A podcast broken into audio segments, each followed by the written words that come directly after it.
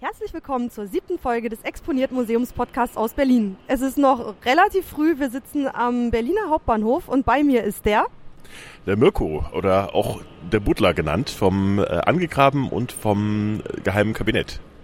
Und weil wir das ja heute so ein bisschen als Crossover-Folge machen, äh, erzähl doch mal kurz äh, meinen Hörern, was du für einen Podcast machst.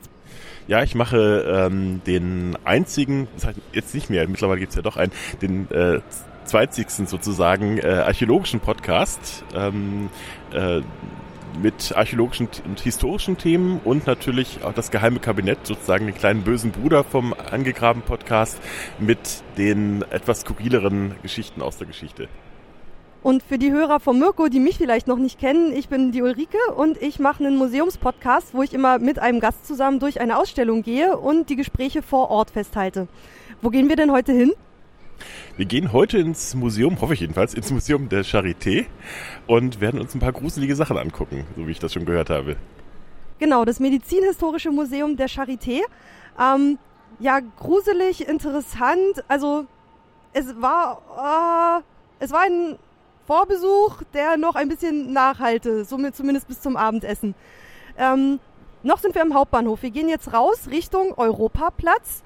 Und von dort aus ist es, man sieht es im Vorbeifahren von der S-Bahn immer schon, dieses große bunte Banner, was an so einem roten Backsteinhaus hängt. Da ist das Medizinhistorische Museum.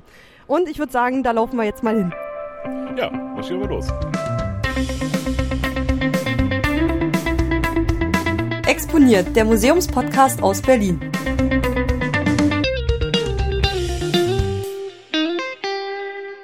Wir sind mittlerweile im Medizinhistorischen Museum angekommen und stehen schon vorm ersten Ausstellungssaal. Ich würde aber gern noch von Mirko kurz hören, wie ist denn sonst deine Beziehung zu Museen? Also klar, du arbeitest da, aber auch mal so als Besucher. Wie gehst du normalerweise durch ein Museum? Ja, ich habe natürlich auch mein Hobby zum Beruf gemacht. Ähm, Museen sind natürlich wunderbar, weil ich finde, das sind so Schatzkästchen der Erinnerungen, in denen man äh, immer wieder durchstöbern kann, jedes Mal was Neues lernt, selbst wenn man das Museum zum dritten, vierten Mal gesehen hat. Äh, insofern äh, habe ich natürlich eine sehr enge Beziehung zu einem Museum und äh, mache das auch, da ich, da ich stolzer Besitzer einer ICOMOS-Karte bin, mache ich das auch oft und regelmäßig, da ich da umsonst in die Museen reinkomme. Also ich zahle natürlich Mitgliedsgebühr, aber man kann halt dann recht spontan einfach mal sagen, oh, da ist ein Museum, da gehe ich mal kurz rein oder ich will mal nur das Bild oder den Ausstellungsgegenstand mal sehen äh, kann mal kurz reinschneiden, brauche mir gar nicht die ganze Ausstellung anschauen, sondern kann mir so einen kleinen Teil nur vornehmen, wenn ich mal kurz Zeit habe. Und das ist natürlich was Wunderbares. Und ähm, so kann man sich natürlich auch ein Museum äh, ganz schnell mal ähm, zwischendurch mal erobern. Also mache ich das mit meiner Museumsbundkarte auch, dass ich dann einfach auch mal zwischendurch so diese diese Gewissheit mir nehme, so ich kann auch einfach wiederkommen, dann macht man sich auch nicht so diesen furchtbaren Stress. Also das ist ein ganz anderes Museumsbesuchen, als man das sonst macht. Irgendwie, wenn man irgendwo mal in einer anderen Stadt ist und sagt, ich muss das ganze Museum jetzt auf einmal durchprügeln und dann bist du eigentlich schon total müde. Mhm ah, nee, das ist eigentlich entspannt, wenn man sagen kann, ach, ja. heute eine Stunde, nächste Woche komme ich irgendwie nochmal oder so. Das, das ist auch toll, wenn man gerade so ein Ausland, äh, zum Beispiel England in Museen geht, weil das sind so Riesenmuseen, zum Beispiel British Museum in London, das kann man ja auf einmal gar nicht erobern. Nicht? Und äh, da will man sich ja dann doch nur mal äh, vielleicht sich eine Abteilung anschauen, intensiver. Und das ist dann ganz toll, wenn dann freier Eintritt ist. Und das sollte man eigentlich in Deutschland öfters auch machen. Oh ja, das wäre super. Ja. Und das Medizinhistorische Museum hier in Berlin, kennst du das schon? Warst du da schon mal früher? Warum wolltest du hier hin? Da war ich noch nicht drin. Ich kenne ein ähnliches Museum in Halle. Äh, da war ich jetzt vor, ich glaube, vor zwei Jahren äh, drin. Das ist die Meckelsche Sammlung, eine anatomische Sammlung aus dem, oh Gott, das darf ich nicht lügen, ich glaube Anfang des 19. Jahrhunderts ist die Sammlung zusammengetragen worden. Ist sehr, sehr spannend, weil man da erstmal wirklich Geschichte wahrnimmt, äh, Geschichte der Medizin wahrnehmen kann äh, das ist ja bis heute noch ein anatomisches ähm, äh, ähm, Laboratorium dort. Also da werden auch Medizinstudenten noch hingeschickt. Das zeigt man dann auch, wie dann äh, sozusagen dann die Arbeitsmöglichkeiten sind. Also da ist wirklich Forschung und ähm, äh, Historie miteinander verbunden. Und daher hat mich das hier interessiert in, in Berlin. Das ist ja noch, noch größer als das in, in Halle. Die Geschichte der Medizin hat mich schon immer sehr interessiert und äh, daher habe ich die Gelegenheit wahrgenommen, als du gefragt hast, wo wir denn hingehen könnten. Habe ich gesagt, oh, da gibt es so ein kleines Museum in Berlin, da wollte ich immer schon mal hin. Und damit hast du genau eines meiner Lieblingsmuseen auch getroffen, Sehr weil ich schön. auch Medizingeschichte einfach total spannend finde. Also mhm. auch gerade so als Teilbereich der Wissenschaftsgeschichte, was ich ja auch studiere. Und ich mag das Museum auch als Museum von der Vermittlung einfach. Das aber gucken wir uns dann gleich nochmal an. Vielleicht siehst du das ja ganz anders. Wir stehen jetzt vor der Sonderausstellung, die ist in der ersten oberen Etage. Und zwar geht es um, äh, heißt die Mirror Images. Die läuft noch bis äh, zum 3. April. Genau, 3.4. Genau, und es geht um Spiegelbilder in Kunst und Medizin. Gut, dann schauen wir mal rein. Auf geht's.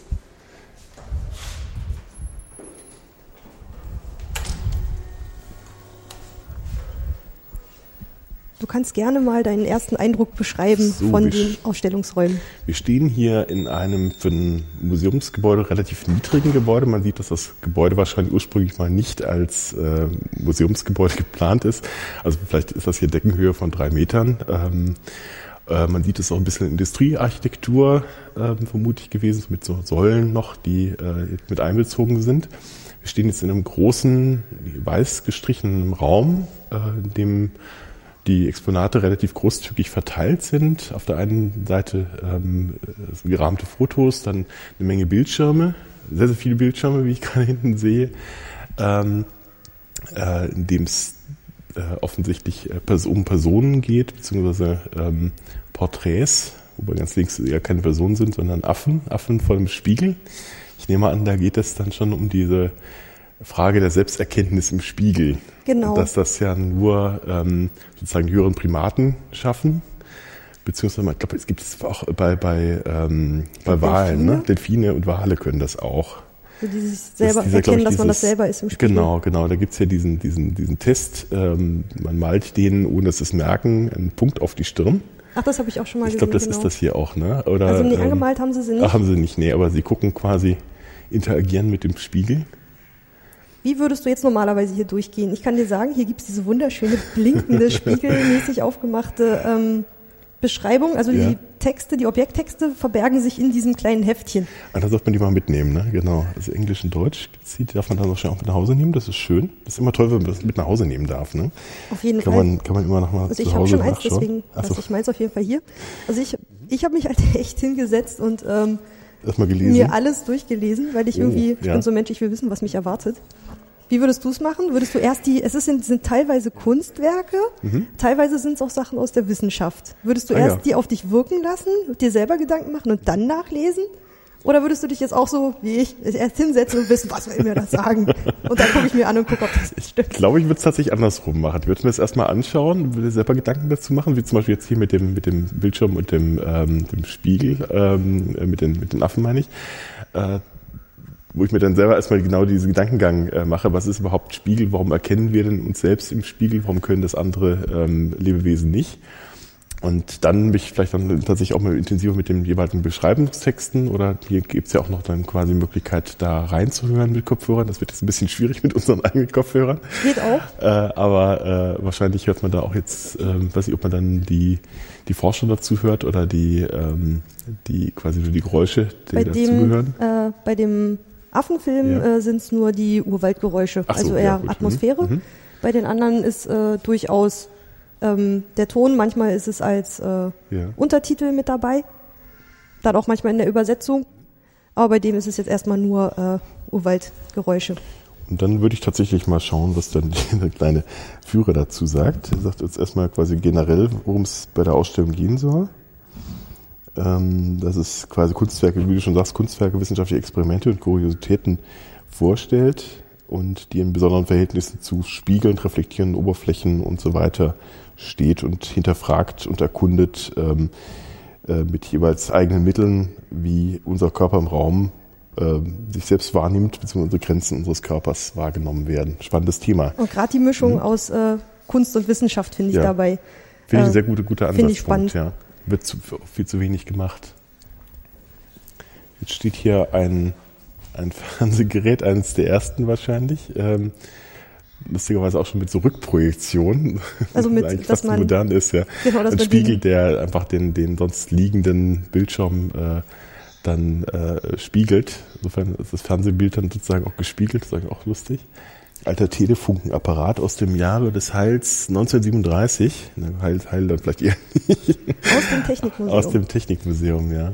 Aber es ist lustig, weil es hier tatsächlich auch wiederum, wahrscheinlich deswegen haben sie es genommen, weil der Bildschirm äh, ist ja schon quasi ein projiziertes Bild, kein, kein Abbild, ein Abbild der Wirklichkeit, aber eben nicht die Wirklichkeit. Und dann nochmal mit dem Spiegel äh, nochmal gespiegelt sozusagen, also quasi so ein doppelter. Und dass Spiegel. das Fernsehen ja auch so ein bisschen oder dass es ineinander greift, dass das Fernsehen ja auch so ein Spiegel der Welt irgendwie sein genau, soll. Richtig. Also das ja, ja. passt hier auf jeden Fall schon irgendwie rein, obwohl ich es irgendwie so ein Ding nicht in, im Medizinhistorischen Museum äh, erwartet hätte, Nein, so eine Ausstellung. Das nicht, finde ich aber auch ganz nicht, gut. Ja. Ah ja. Mal da drüben, das finde ich auch interessant. Also da gibt's, hier gibt's dann wirklich auch so, so Input. Das eine hier Ja. ist so ein TED-Talk, ich glaube über, ja, da geht's in so Richtung äh, ja, mhm. Spiegelneuronen und sowas. Also hier könntest du dich dann wirklich so nochmal mit Fakten zuspiegeln. Der Talks gibt's ja auch, das ist sehr schön auch als Podcast übrigens. Die kann man auch mit den meisten Podcatchern abrufen. Mit Und Video dann? Ich mit die Video, haben, ja, die haben ja, ja meistens genau, so genau. schöne äh, ja, ja, das ist, PowerPoint das ist toll. Also, habe ich mir auch abonniert. Da kommen immer sehr, sehr schöne Talks dazu. Ähm, insofern auch sehr empfehlenswert an, an dieser Stelle. Ich warte ja immer auf die. Zusammenfassung bei methodisch inkorrekt, wenn es gibt. Das ist auch wieder wahr. Das ist noch besser allerdings. Da versteht man es dann auch erstmal. Das ist richtig. Genau. Ah, das ist dieses berühmte Experiment, ne? Mit dem, die Hand, die quasi zur Nimm Ähm, Platz. ja, genau. Das muss, wollte ich immer schon mal ausprobieren, weil das ist, das ist, das ist toll. Also ich sitze jetzt vor quasi so einer Apparatur. Wir haben eine Plastikhand auf der einen Seite, auf der sich ähm, ja so ein, ein ähm, Kreisel mit äh, vier Pinseln befindet. Und dann dazwischen ist so eine, eine Wand. Und auf der anderen Seite soll ich meine eigene Hand hinlegen. Ungefähr auch so, dass ähm, die Pinsel dich an derselben Position Stelle noch treffen. Also einmal so am äußeren Rand vom Vom, vom Zeigefinger, Zeigefinger, ne? So. und einmal so über dem ersten Knöchel. Und einmal über dem ersten Knöchel. Das müsste ungefähr so hinkommen, ja, oder? Ich glaube, am besten nimmst du die Hand unter den Tisch und stellst dir halt vor, dass das da ungefähr Genau, deine das wäre. ist deine, genau. Da halten Sie Arm und Hand so still wie möglich und dann äh, geht's gleich los und dann richten Sie Ihre Aufmerksamkeit ganz auf die Gummihand. Stellen Sie sich selbst die Frage, spüre ich, wie die Gummihand gestreichelt wird? Meine Hand ist zu weit unten. ne? Nee, funktioniert bei mir noch nicht, aber ich glaube, ich bin auch nur an der falschen Stelle mit dem Pinsel. Hm. Ich glaube, es klappt bei mir noch nicht so richtig. Jetzt hört der Pinsel da drüben auch auf. Das ist ja, glaube ich, auch der Witz an der Sache. Achso, man soll weiterhin, sollst- soll sollst weiterhin quasi denken, ist weiterhin ja. Mhm, okay, verstehe. Das hat jetzt irgendwie noch nicht funktioniert. Wir können es ja nochmal. viel zu analytisch Ich ran. glaube auch, dass es. Äh, Du musst auch mal die Magie auf dich wirken lassen. Vor allem, ich glaube, die Pinsel sind nicht mehr ganz synchron. Die sind nicht mehr an der Stelle, wo sie eigentlich äh, äh, gleichzeitig pinseln sollten. Ah, okay, ich glaube, das hatte ich neulich auch. Die sind so ein bisschen versetzt. Ja, Immer ja, wenn, genau, der, wenn der deswegen- äußere Pinsel kommt äh, und äh, dann kriegt man den auf den Knöchel ab Ja, oder so. ja, genau, eben. Und das funktioniert dann nicht mehr so richtig. Dann funktio funktioniert die Magie nicht mehr ganz. Nee, schade, aber ich glaube, so Prinzip, Prinzip äh, äh, könnte funktionieren, wenn man sich ein bisschen mehr darauf einlässt. Wir können es ja mal, hier drüben ist noch so ein Spiegel, ein Spiegelexperiment. Das fand ich dann eigentlich ganz spannend. So Genau. legen Sie eine Hand in die Box, das ist diese, Mhm. und eine neben die Box. Lehnen sich etwas zur Seite, dass Sie den Arm im Spiegel sehen. Ah ja, mhm. Und dann muss das gleichzeitig bewegen, also wirklich parallel. Äh, und gleichzeitig, ach so, ja. Mhm.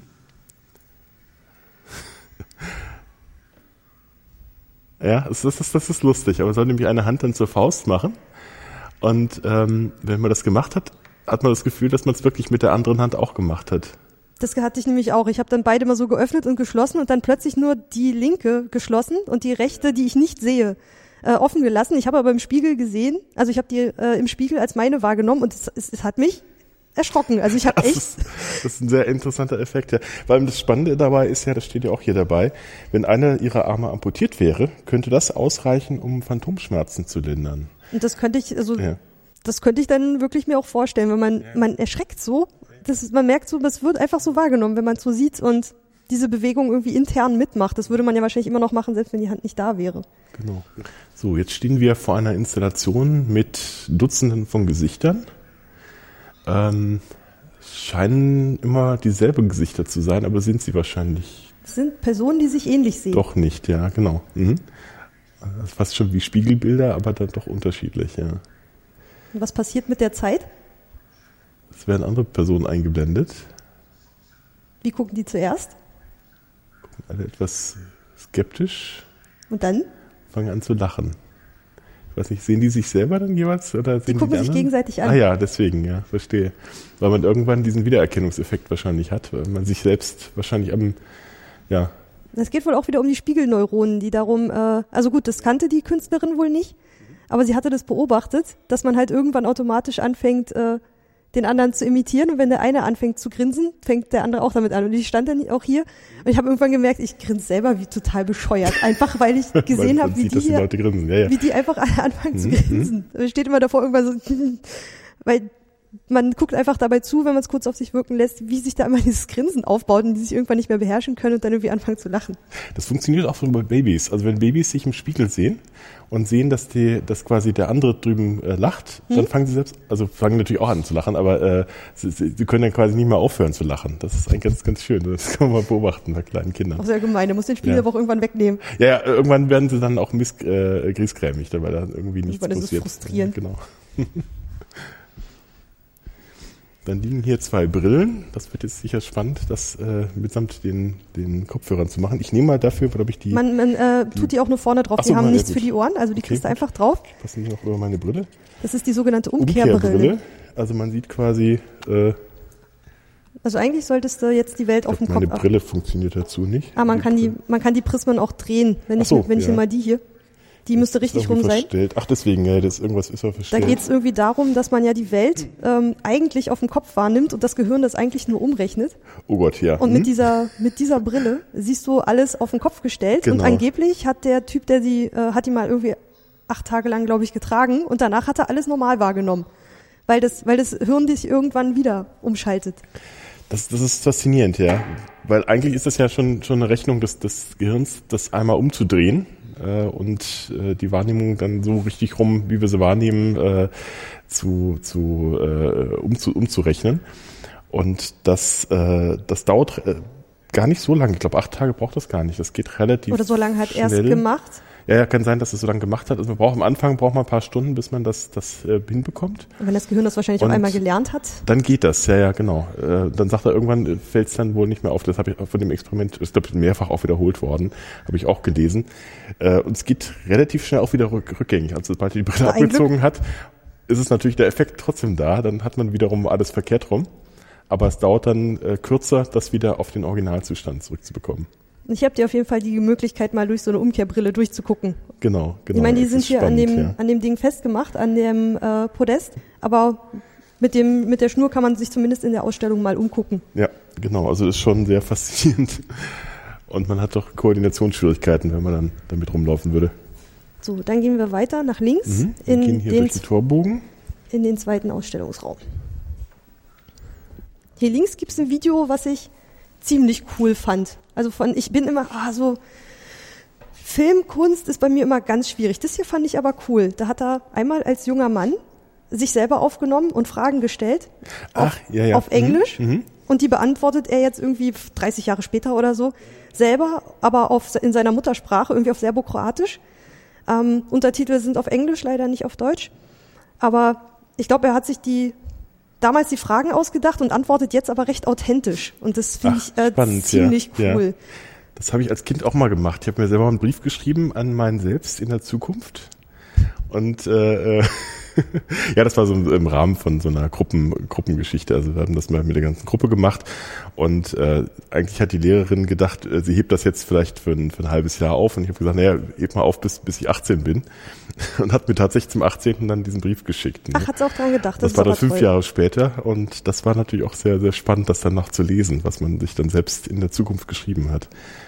Ich habe auch mal, im, glaube, auf YouTube, auf YouTube findest du auch ein Video von jemandem, der das ähm, äh, äh, auch nochmal gemacht hat. Ich glaube, es ist auf Englisch. Dann äh, sich von seinem, von seinem, ich glaube, irgendwie zwölfjährigen selbst äh, im Alter von 30 interviewt, äh, interviewen hat lassen. Das ist auch sehr lustig.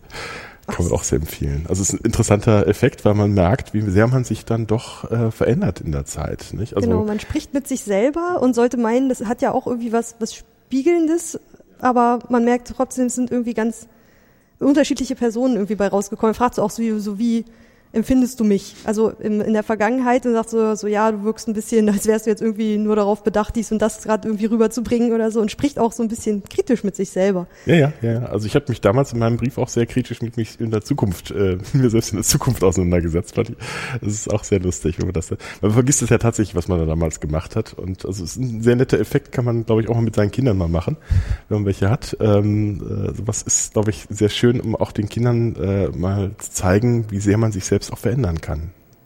Na, die Chance hat man ja nur einmal beim Aufwachsen. Richtig. Okay, wo willst du als nächstes hin? Achso, äh, es gibt ja diese automatische Richtung ne, im Museum. Eigentlich immer Eigentlich läuft man rechts rum, ne? Rechts rum? Ich dachte, ich dachte Rechtshänder laufen, tendieren ja. dazu, auch immer rechts rum zu laufen, wie im ich Supermarkt. Hatte immer, ich hatte immer gelernt, man müsste im, im Uhrzeigersinn äh, die Ausstellung an, äh, ausrichten. Aber ich dachte, das wäre dann gegen die natürliche Bewegung des ist Menschen. Eigentlich eine, äh, Laufen ist es tatsächlich andersrum. Ne? Also eigentlich mal, ich glaube, gedacht ist es mal rechts so rum. So sind aber auch Supermärkte aufgebaut. Du kommst mal rein in die Obstabteilung, läufst erstmal rechts lang und dann ja, irgendwann ja, links. Da gibt es wahrscheinlich auch keine, wirklich keine Ich meine, hier gibt es jetzt keine festgelegte Reihenfolge, was ich auch mal ganz nett finde. Und bisher sind auch noch nicht, ich meine, wir sind wirklich zur Öffnungszeit reingegangen, ähm, deswegen sind noch gar nicht so viele Besucher unterwegs. Genau. Ja, äh, das nächste Exponat ist natürlich das, was, was das Ganze alles bewirkt, nämlich unser Gehirn. Jedenfalls ein, genau, ein, ein künstlerisches 3D, ne, nur ein 3D-Modell davon. Mein Gehirn. Da hat jemand sein eigenes Gehirn 3D drucken lassen. Ach, das ist sogar das eigene Gehirn. Mhm. Ach, das ist ja cool. Das gibt's ja. unten auch als Post Postkarte, wo ihr es selber mhm. hält. ich würde ja mal gerne mein eigenes Gehirn haben. Ich weiß nur nicht, was mir das sagen soll. Ich meine, man sieht dann ja, ja. so seine, seine Windungen, aber man kann ja nicht mehr ja, damit sehen. Aber ja, doch, die sind doch, glaube ich, auch die sind individuell. Aber auch wie so ein ne? Fingerabdruck. Also wie ein Fingerabdruck, ja, ja, genau. Also du kannst tatsächlich dann, äh, gut, man sieht natürlich nur das, das Gefäß als solches, aber es hat natürlich schon was, ja. Es äh, sozusagen auch ein Abbild seiner selbst, weil wenn man davon ausgeht, dass irgendwie die Persönlichkeit im Gehirn steckt. Na, äh, das äh, ja gut, da. Da kann man natürlich jetzt philosophieren, wie weit da noch äh, andere Dinge noch, noch mit reinspielen. Wie Dinge wie Seele oder auch nicht. Genau, Situs inversus. Ich glaube, mit dem, mit dem EEG-Gerät ist man ja irgendwie mal auf die Suche nach der, ja. nach der Seele gegangen im, in den Gehirnströmen. Ja. Situs inversus, das heißt, ähm, das, Herz ist auf der anderen Seite, ne? Ich glaube, die ganzen Organe. Ah, ganzen Organe, ja. Also wir stehen ja, vor einem Wachsmodell. Ähm, der inneren Organe und bei einem bestimmten Anteil der Menschen, ich habe jetzt die Zahl vergessen, schlagt mich nicht, ähm, kann es passieren, dass die Organe spiegelverkehrt angerichtet sind und äh, das wurde mhm. auch mal in so einem Wachsmodell festgehalten. Um 1900. Ja. Ja, mein Vater ist ja, das, deswegen wahrscheinlich auch so ein bisschen das Interesse an Medizin. Mein Vater ist ja auch Arzt. Äh, er sagte, einmal in seiner gesamten Laufzeit ist ihm das passiert, dass einer mit einem äh, Situs inversus kam. Äh, der hatte dann auch das Herz auf der nicht am rechten Fleck sozusagen. Ach, das ist aber auch. Aber war so, sonst, glaube ich, in Ordnung. Also passiert ab und an mal, ja. Aber sehr selten. Und angeblich äh, hat es wohl auch gar nicht so große Auswirkungen. Nee, außer dass man wenn man operiert ein, wird, dass die genau. Leute woanders suchen müssen. So ist es. Was genau, im Notfall genau. natürlich Mist sein kann. Das ist ganz blöd. Also sie müssen dann auch immer So irgendwas dabei so. haben, äh, dass sie also quasi ein bisschen noch ein Bändchen am Arm, dass sie ausweist, dass sie ich würde mir das auf den Bauch tätowieren lassen, glaube ich. genau, am besten auch noch das Herz ist hier oder sowas. Ja. ja, wahrscheinlich, ne? Wäre wahrscheinlich das Sinnvollste. Bis die, das, bis die dein Portemonnaie rausgekramt haben, um zu sehen, huch. Ja, ja, stimmt. Oder am Armbändchen. Mhm. Eben, dann ist wahrscheinlich schon zu spät. Ja. Was mir allerdings gut gefällt, ist äh, das hier in der Mitte. Ah, wir, wir scheinen selber jetzt plötzlich im Bildschirm und werden immer wieder gespiegelt. Und zwar in diesem, oh ja, Spiegel im Spiegel im Spiegel. Was fällt dir bei dem Bildschirm da hinten auf? Der Bildschirm da hinten ist. Oh, das ist zeitverzögert. Das ist gruselig. Ja, weil man, wenn man sich bewegt, plötzlich an einer anderen Stelle steht. Das irritiert, ja. Und es ist auch, äh, es ist glaube ich so fünf Sekunden oder so zeitverzögert. Ja, ja, das, das ein paar Sekunden auf jeden Fall. Ziemlich lange. Ja, ja. Und das ist natürlich sehr skurril. Äh, funktioniert es auf der anderen Seite denn auch? Wahrscheinlich. Der ne? eine ist in Echtzeit, der andere ist fünf Sekunden verzögert, was aber einen echt coolen Effekt hat. Und da fand ich die Frage, die dann Gott, in dem ja. Heft stand, total interessant. Äh, Da wurde dann irgendwie gefragt, ähm, fühle ich mich dafür verantwortlich, was Ja. auf diesem zeitverzögerten Bildschirm äh, irgendwie passiert. Da musste ich irgendwie gleich an so Drohnenpiloten denken oder sowas. Ja, ja, die haben ja auch zum Teil ähm, so ein verzögertes ähm, Bild dann, ne? Also das ist ja dann auch nicht unbedingt Oder immer allein, Zeit- dass man es über den Bildschirm sieht. Macht es was mit dir, dass du deine eigenen Handlungen, ich meine, wir sehen uns ja hier selber, wie ein bisschen wie wenn man äh, in einen Supermarkt reingeht, wo man dir nicht traut, Mhm. wo du dich dann selber so über so einen äh, Fernseher siehst. aber halt zeitverzögert und man, das entrückt einen schon so ein bisschen von sich selber. Genau. Diskrepanz zwischen Wahrnehmung, zwischen der Ausführung der Körperbewegung und dem Fehlen unmittelbaren Feedbacks, das man von einem Spiegel erwarten würde. Ist deswegen auch der Spiegel dann eben mhm. ja, skurril. Ja. Also dieses, diese Installation finde ich echt cool. Also man kann sich dann da irgendwie selber bei beobachten. Aber diese fünf Sekunden, die reichen ja. schon aus. Ja, vor allem ist man, man hat das Gefühl, das ist jemand ganz anderes, der da langläuft. Nicht? Oder, oder ist es doch nicht? Es ist sehr skurril, ja. Das ist ein interessanter Effekt, ja. Also noch zur Vorwarnung, äh, dies, in, in diesen Räumlichkeiten ist Filmen und Fotografieren leider nicht gestattet, deswegen müsst ihr leider herkommen und euch das selber angucken. Ja, das ist ja auch der Effekt dabei bei, bei diesem Podcast. Wir wollen ja, wollen ja möglichst neugierig machen auf gewisse Dinge. Genau, obwohl äh, ich versuche eigentlich immer auch eine kleine Bildergalerie drunter zu machen, wenn es geht. Ja, mal gucken. Zumindest auf die Webseiten. Hier sehen wir einen, einen Spiegel, der nur dadurch funktioniert, weil das ein, ein reflektierender Stein ist. Wahrscheinlich, was ist das? Obsidian? Marmor? Mhm. Obsidianspiegel, genau. Da ist was für mich, ha, sehr schön. Das ist nämlich ein archäologischer Fund. Ähm, es ist ein ähm, Obsidianspiegel aus, oh Gott, Huexotia. Südamerikanisch. Genau, aus Mexiko nämlich. Ähm, stammt auch hier vom Ethnologischen Museum. Äh, datiert 1325 bis etwa 1520 irgendwo in dem Dreh. Und zeigt, man hat sich immer schon versucht, irgendwo äh, selbst im Spiegel zu sehen. Obwohl da auch der Text in, dem kleinen, in der kleinen Broschüre wieder sehr hilfreich ist. Ich glaube, da stand dann nämlich, also man muss sich wirklich, also die, an den Objekten selber sind gar nicht so viele, ist nicht viel dran, eher nur so die Daten und so die Objekttexte sind wirklich in diesem Booklet. Und äh, wenn man bereit ist, die durchzulesen, dann äh, kann man das so nachholen. Ich finde es eigentlich mal ganz cool, dass es nicht direkt dran ist. Ähm, und da stand, glaube ich, dass für die, äh, waren das jetzt Maya, Azteken, ich verwechsel diese ganzen Leute immer, das äh, tut mir immer leid, aber dass diese Obsidian polierten Steine als Spiegel verwendet wurden, aber auch immer so ein Tor in die andere Welt waren. Und äh, ich musste da gleich sofort an Minecraft denken, das ist das dann echt äh, Absicht dass äh, man aus Obsidian dort das äh, Nether-Portal baut, um dann da in, Ach, die, in die mhm. Unterwelt runterzugehen. Das ist schlau, ja. Nee, also die tatsächlich der Spiegel ist immer schon ähm, für die Leute faszinierend gewesen. Jetzt muss ich gestehen, das finde ich jetzt gerade. Die sind durchnummeriert. Ähm, so, da müsste so eine kleine, da steht so eine kleine blaue 26. Zahl. Ist 26. Manchmal ist es manchmal ist es einfach, wenn man dann darauf achtet, wie es denn funktioniert heißt. ein genau. Museum? Mhm. Zwei Museumsmenschen im Museum. da ist er.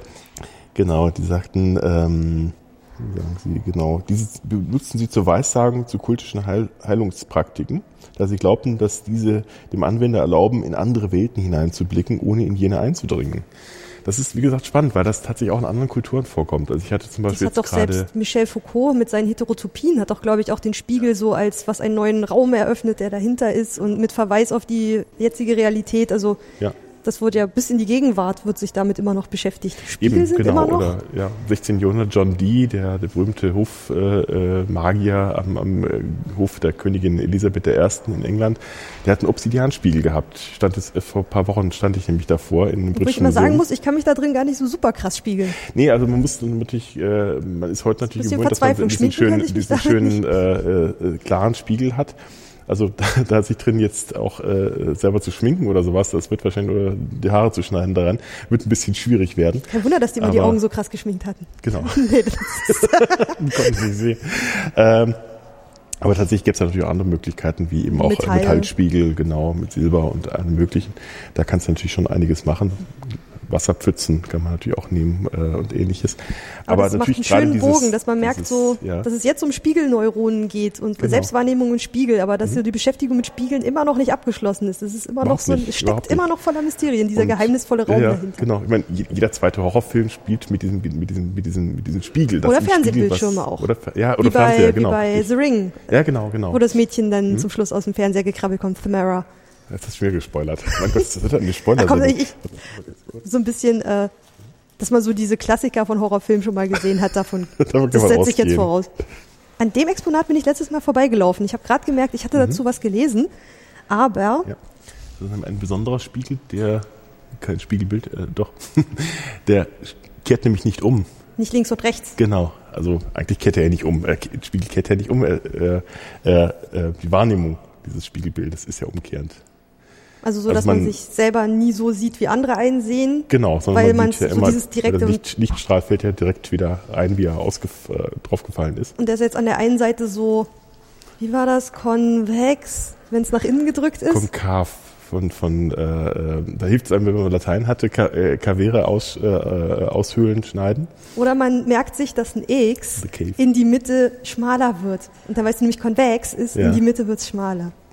Oder so, ja. Weil mein Latein ist zu schlecht. Aber das ist doch konkav. Nee, andersrum, oder? Ich glaube, konvex ist wirklich so. Ich dachte, konkav ist ausgehöhlt. Mach meine Eselsbrücke nicht kaputt. Entschuldigung. Ich weiß es nicht mehr. Zwei Blinde reden von der Farbe. Sehr schön. aber es ist ein interessanter Effekt, weil man, man sieht es relativ schwach, aber man sieht, äh, wenn man sich tatsächlich ans linke Auge greift, sieht man das linke Auge, nicht das rechte. Ne? Ach, zeig mal. Ja. Ich habe mich gerade auch so. Stimmt, ja. das ist falsch. Also für das, was man normalerweise von dem Spiegel erwartet. Mhm. Ach warte, und man kann äh, den Text, ach deswegen ist der Text innen reingeklebt. Man kann den, genau, man kann den Text nämlich lesen. Man kann im Spiegel äh, lesen, dass das ein nicht umkehrender Spiegel ist. Das ist auch mal ein Fnord, oder? Herrlich. Ich musste neulich erst mal googeln, was genau ein Fnord ist und ich bin nicht schlauer geworden. Weil entscheidend ist ein Fnord alles und nichts. Genau, das ist ja das, das Wesen eines Fnords. Oder vielleicht auch nicht. Da! Diese Nerds machen mich wahnsinnig. Hier ist, äh, Hier hängt eine, ja, eine, eine, eine Kugel, eine Glaskugel mitten im Raum, auch sehr abenteuerlich aufgehängt. Ähm, ist das so eine Art Schuster, Schusterlicht, ne? Ähm, also das, ich habe die, sollen natürlich spiegeln, was dahinter ist, was man aber ja. am besten sieht, wenn man wenn runter durchkrabbelt. Ah genau. ja, jetzt sieht man sich nämlich auf dem Kopf stehend. Und wenn man jetzt von hier durchguckt, sieht man natürlich den Rest des äh, Ausstellungsraumes. Aber ich bin jetzt einfach auch mal drunter durchgekrabbelt.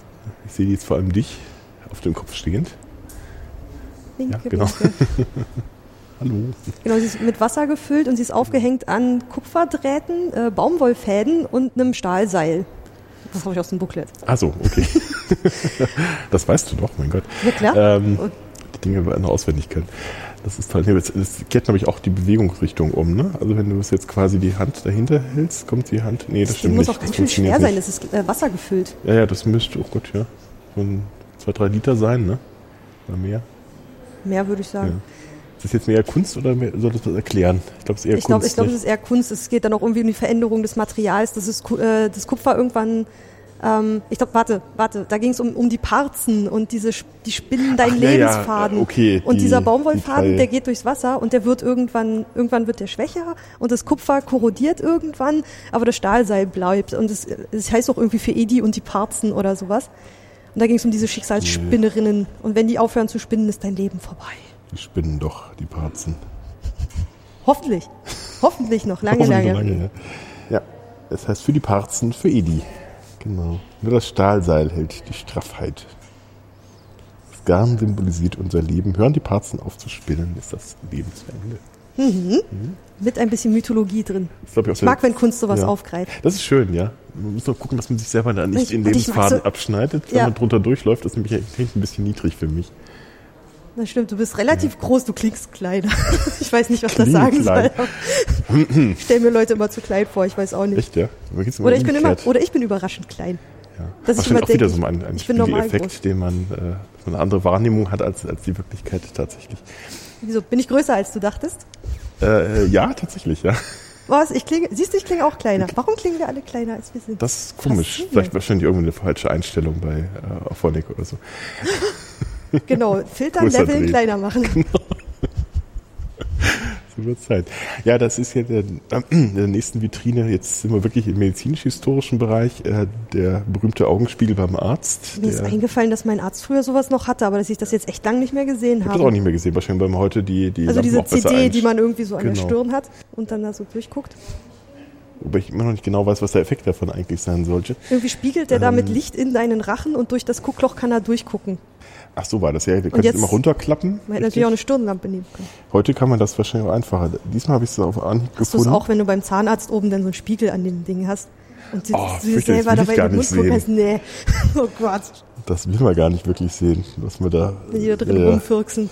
Ich erzähle bisher nicht von meinen letzten Operationen, wo man das dann auch Aber angeblich bist du ja hart gesotten. Ich habe dich ja nach meinem Vorbesuch gefragt, so kannst du das ab? Ja, ich Mir schon. war ein Ich weiß nicht, ob unsere Hörer jetzt regelmäßig in Ohnmacht fallen. Es wird ja wahrscheinlich noch, noch äh, intensiver werden in den Auf nächsten jeden Fall. Wir sind ja erstmal nur, nur Nur im Sonderausstellung. in der Sonderausstellung. Ja. Mhm. Aber ich fand die Reihenfolge auch gut. Mir ist dann nämlich aufgefallen, nach dieser Spiegelausstellung, wenn du dann in so einen Präparateraum gehst mit diesen Sachen, die ja irgendwie auch in dir selber drin sind, das ist nochmal ein cooler Effekt, den man nicht hat, wenn man Ja. nicht vorher in der Spiegelausstellung war. Ja, ja, ja. ja. Genau, hier li liegt noch ein ähm? Ophthalmoskop Ein Ophthalmoskop. Ein ja, Augenspiegel. Mhm. und eine Zeichnung des Augenhintergrundes. Also, dass schon man mit Hilfe von Spiegeln anscheinend auch so äh, in den Körper gucken kann, sei es jetzt Ja. erstmal nur von außen mit dem Stirnreflektor oder Mhm. ähm, mit, einer, mit einem Spiegel den Augenhintergrund, dass man so durchs Auge durchgucken konnte. Das dafür auch genutzt wurde, Mit dem schönen blinden Fleck, den wir ja alle haben. wo die Oder- Nerven genau, äh, durchgehen. zusammenlaufen, ja. Das ist auch ein schönes, schönes Argument gegen, gegen Kreationismus. Weil die immer sagen, das Auge ist so perfekt, das kann ja nicht von, äh, das kann ja nicht per Zufall entstanden sein, das muss ja quasi geschaffen sein. Ja, wenn man ein Auge kreieren würde, würde man wahrscheinlich nicht die Nerven mitten durch das Sehzentrum leiten. Oder man würde das Gehirn dann so drumherum bauen, dass es das ausblendet. Verdammt. Verdammt. erwischt. Naja, hätte es einfacher machen können. Das ist, äh, das ist ein bisschen durch die, von hinten Ich bin kein. Kreationist, aber ich kann, Kannst widerlegen. Ja. Mhm. kann rumspinnern. So, ich glaube, da sind wir durch den Raum schon fast durch. Genau. Und aber hinten die Ecke haben wir noch nicht. Äh, Stimmt, da, ach ja, da, da vorne geht's noch mal kurz lang. Nochmal hinter dem Erie, Genau, mal gucken. Erie äh, gefilmten. Jetzt kommen wir erst. es ist so spooky. Es ist, sehr spooky, ne? es ist nicht eine richtige Filmaufnahme von sich, weil sie läuft weiter und äh, ja, weiß nicht. Ja. Das gefällt mir. Und vor allem man überlegt dann die nächste, den nächsten Schritt und die nächste Handlung überlegt man ganz genau. Man weiß nämlich, was dann, im, dass es ja gefilmt wird. Das ist schon merkwürdig. Oh, zerbrochene Spiegel bringen ja immer Unglück, aber es sind Fall nur Glasscheiben. Es sind Glasscheiben. aber sie sind zerbrochen. Und zwar ähm, genau, genau gespiegelt. Das muss man auch mal hinkriegen, ja. Nee, nicht mal gespiegelt, identisch. Ja, ach, sind identisch, ja. Sonst wäre ja der Bruch ja, auf stimmt der richtig, linken ja, ist identisch. Ähm, Der was- Kniff was dabei ist, das eine ist durch Zufall, das andere wurde nachgemacht. Ach, mhm. Und du sollst dir jetzt Gedanken darüber machen, ähm, welcher ist welcher. Ach, Und was ist Original, ist was das- ist Fälschung, ja, sozusagen, ja. Und wohl auch, was ist die größere, was ist, ja, was ist die Kunst, Ja. äh, es so zu machen oder es äh, nachzumachen, was ja irgendwie viel Ja. mehr Können erfordert Ja, oder sowas. Aber es wird auch nicht, ich habe nicht, es wird nicht aufgelöst, was was ist, das macht mich wahnsinnig. das ist gemein, ja. Aber ich, Ich meine, man kann's sieht die Bruchkanten, es, das hier sieht ein bisschen zerknüttelter aus und irgendwie bei dem einen da oben fehlt auch ein bisschen mehr als bei dem. Also, das sagt natürlich nicht, nichts, ne? Also es und ich weiß, ist, auch nicht, äh, ich weiß aber auch nicht, wie man so Stein, äh, Quatsch, wie man Glas schneidet. Gibt's da so, ein, so eine Kneifzange oder gibt's da wirklich so eine Säge, mit der man da so durchgehen kann? äh, Weil es dann würde ich gibt- sagen, das Bewegungsprofil da sieht aus, als wäre man da mit so einem Drill irgendwie so Ja, ja, also man kann, man kann das, glaube ich, mit verschiedenen Methoden machen. Aber dass es wirklich exakt so wird, Ja, ritzt, das ist- ritzt man das ist vor und dann so. Wahrscheinlich, äh, mit, äh, wahrscheinlich haben die irgend, wenn man genau hinguckt, sieht man wahrscheinlich irgendwelche Vorzeichnungen. Meinst aber du? vermutlich, weil sonst kriegst du ja nicht so exakt ja hin. Oder nach. Schablone oder sowas, ne? Also irgendwie muss es ja hinkriegen. Aber es, man kriegt es nicht raus. Das ist echt fies. das ist gemein. Also so hier sieht's halt, hier sind die Bruchkanten Ja, halt ja. sehr gerade und hier sind sie halt so, So bisschen gruselig. Aber geschwungener. das ist die Frage, ob, ob man das Ich zerbreche nicht so oft Glas, dass ich mir jetzt wirklich ein Urteil darüber erlauben könnte, was von den beiden jetzt natürlich gebrochenes ist. Ich glaube, das Gebrochene ist eher gerade, weil, äh, weil der, der, der, der Schlag ist ja natürlich wahrscheinlich etwas Dann das äh, das gleichmäßiger. Wahrscheinlich ist das das recht das Gebrochene. Aber wir sagen euch nicht welches. Natürlich nicht. Verdammt, ihr müsst es selber rauskriegen.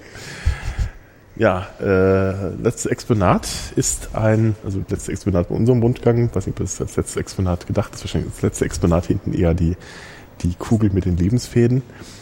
Äh, Ich behaupte, es gibt keine Reihenfolge. Oder so. Das wirkt alles für sich. Ist alles gespiegelt hier drin wahrscheinlich. Selbst der Ausgang ist eigentlich der Eingang.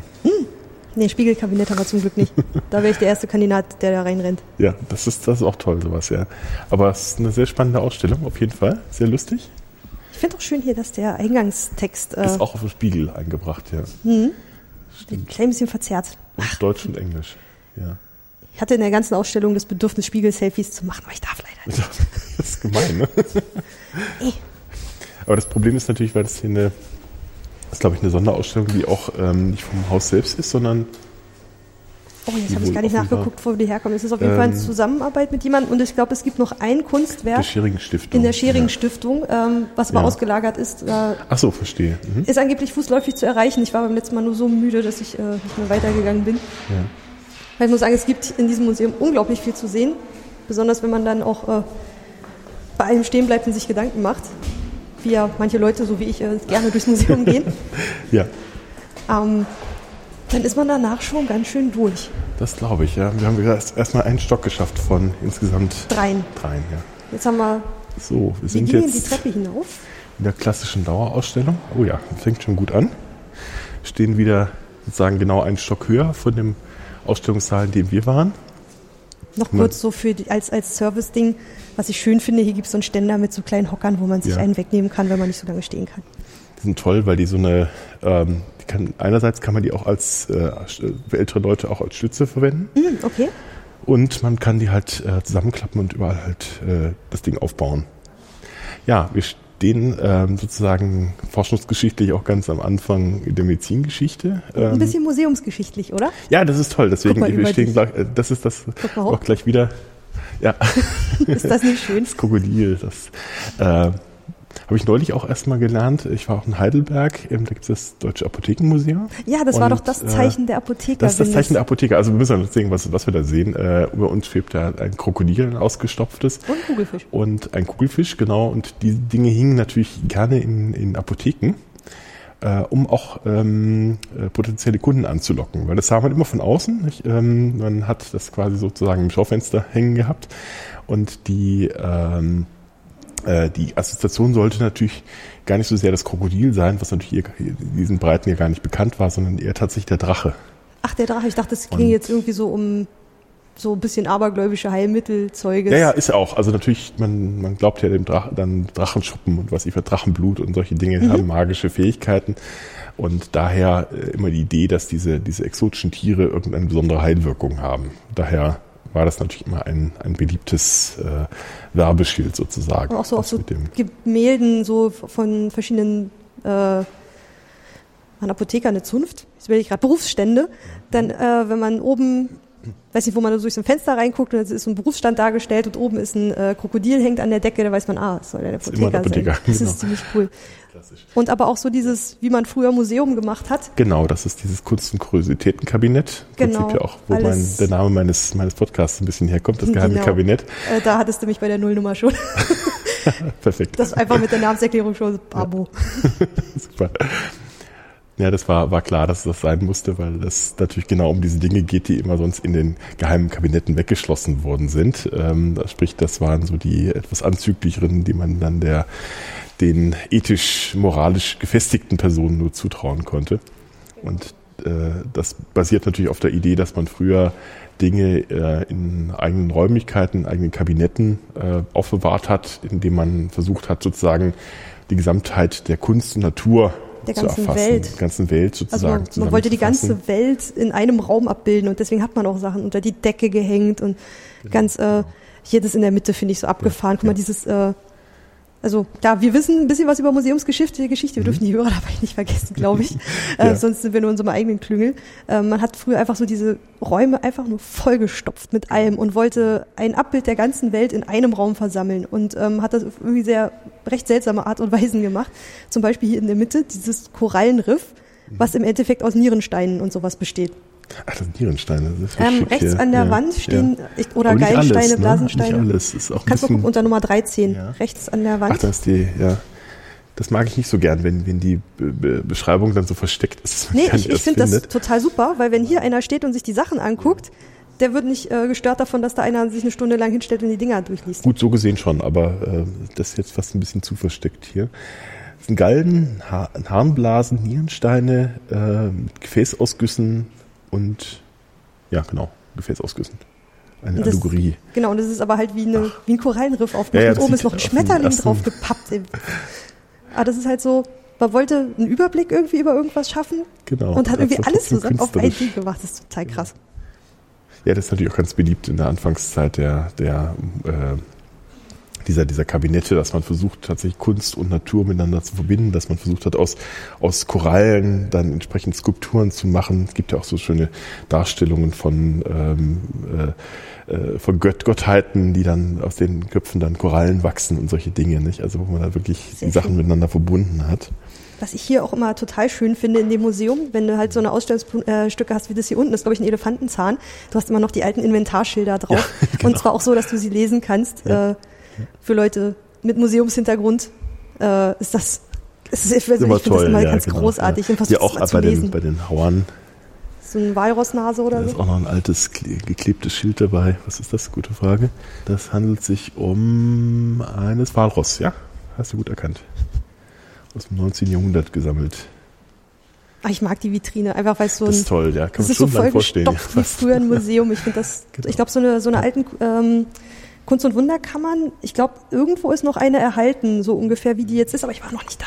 In Halle, in Frankische Stiftung gibt es zum ja. Beispiel noch eine. Die ist, die ist äh, fast hundertprozentig erhalten, die ist toll. Äh, kann ich nur empfehlen, wenn man da mal hingeht. Ähm, die ist wirklich noch so vollgestopft mit allem was man sich nur vorstellen kann. An der Decke hängen dann Schiffsmodelle und Globen stehen in der Ecke und äh, die ganzen Schränke, die also noch original erhalten sind, sind auch noch, glaube ich, fast äh, vollständig noch mit den originalen Präparaten. Oh, und, da will ich äh, hin. Stücken. Da hat mich doch mal das einer ein. Sich, die, genau. Ach, Können wir vielleicht die nächste, nächste Mal machen, wenn wir, wenn wir uns in Halle, Halle treffen.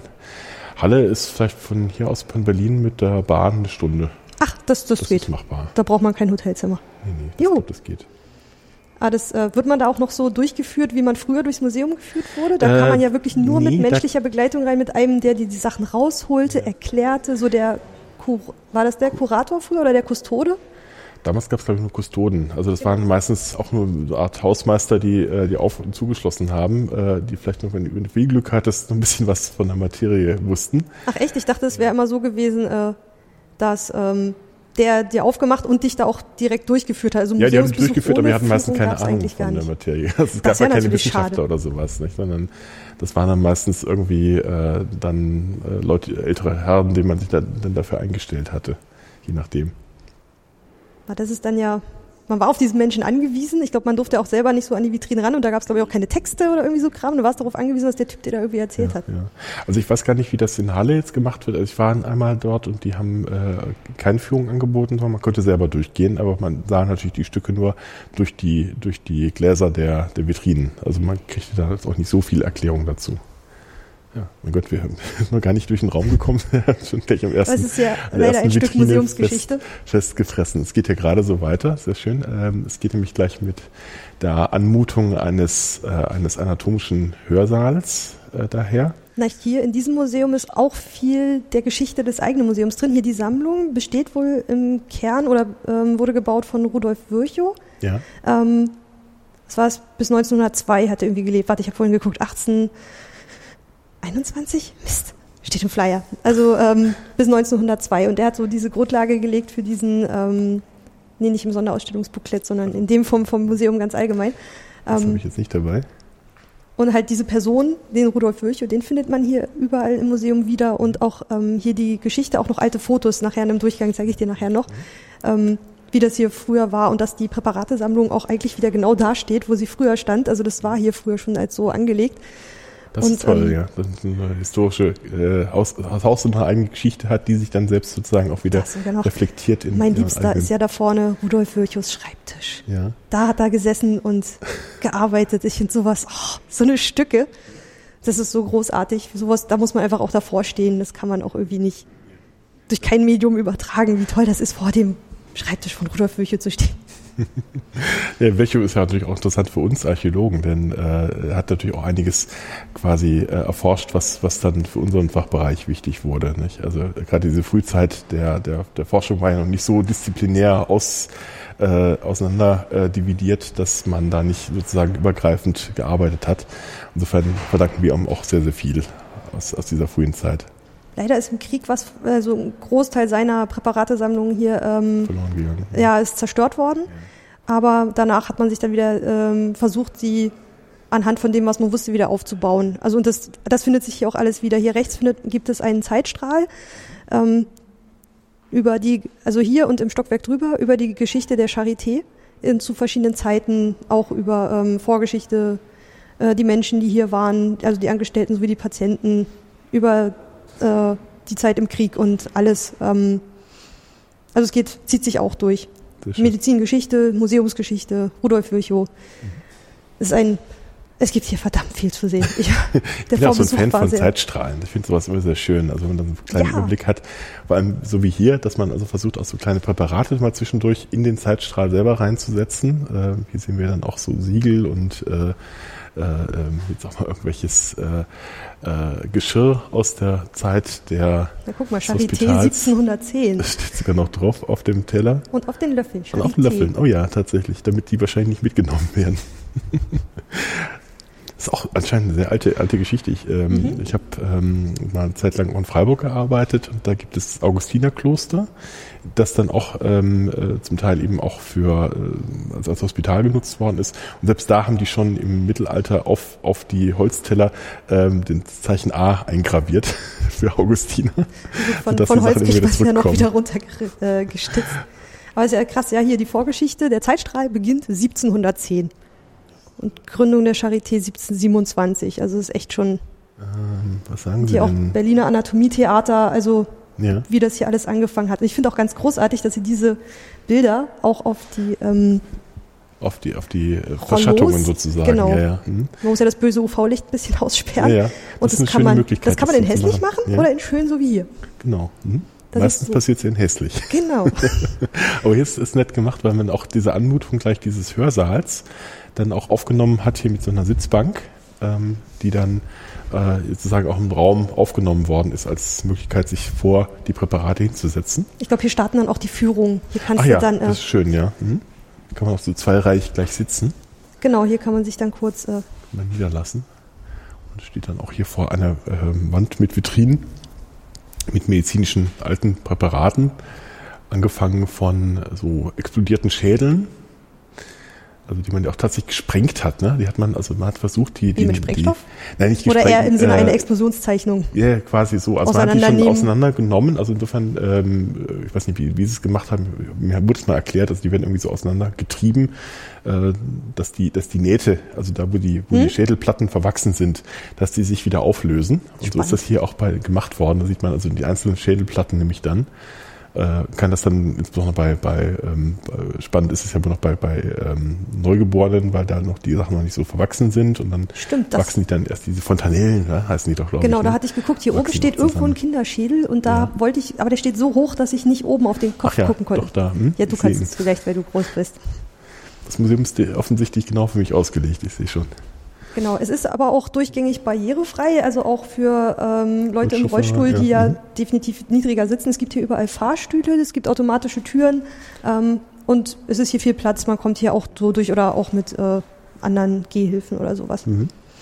Und wie gesagt, die, die Stühle kann man ja auch noch überall genau. verwenden. Also, also jeder, sehr jeder darf besucherorientiert. Ja. ja, genau. Da ist auch gesprengte Schädel. Ach, deswegen steht da gesprengt. Ah. Kabum. Ich finde es gut, dass es halt zu jedem ähm, so ist, es steht hier wirklich bei, ich mag das manchmal in den staatlichen Museen nicht, dann ja. hast du da wirklich nur so ähm, ähm, ähm sowas wie Öl auf Holz. ja, Öl auf Holz, Relief, genau. Stein, mhm. Griechenland oder so. Und hier hast du halt wirklich immer ähm, eine ordentliche Bezeichnung, ähm, wo es herkommt, ja. aus welcher Zeit, was für eine Art von Präparat und die Inventarnummer ist immer noch gleich mit dabei. Also ich finde die, ja. ähm, was damit dran steht, hier sowas wie männlichen Becken mit Ausbildung eines Übergangswirbels. Ja. Äh, kann man schon ein bisschen da, da kann man schon ein bisschen was anfangen. Genau, richtig. Trockenpräparat, 33 ja. Jahre alt äh, und männlich. Also man hat manchmal sogar noch das Geschlecht mit angegeben. Und das es ist ja, glaube ich, auch eine Lehrsammlung. Also hier sollen ja auch Studenten, Studierende, glaube ich, immer ja. noch le lernen.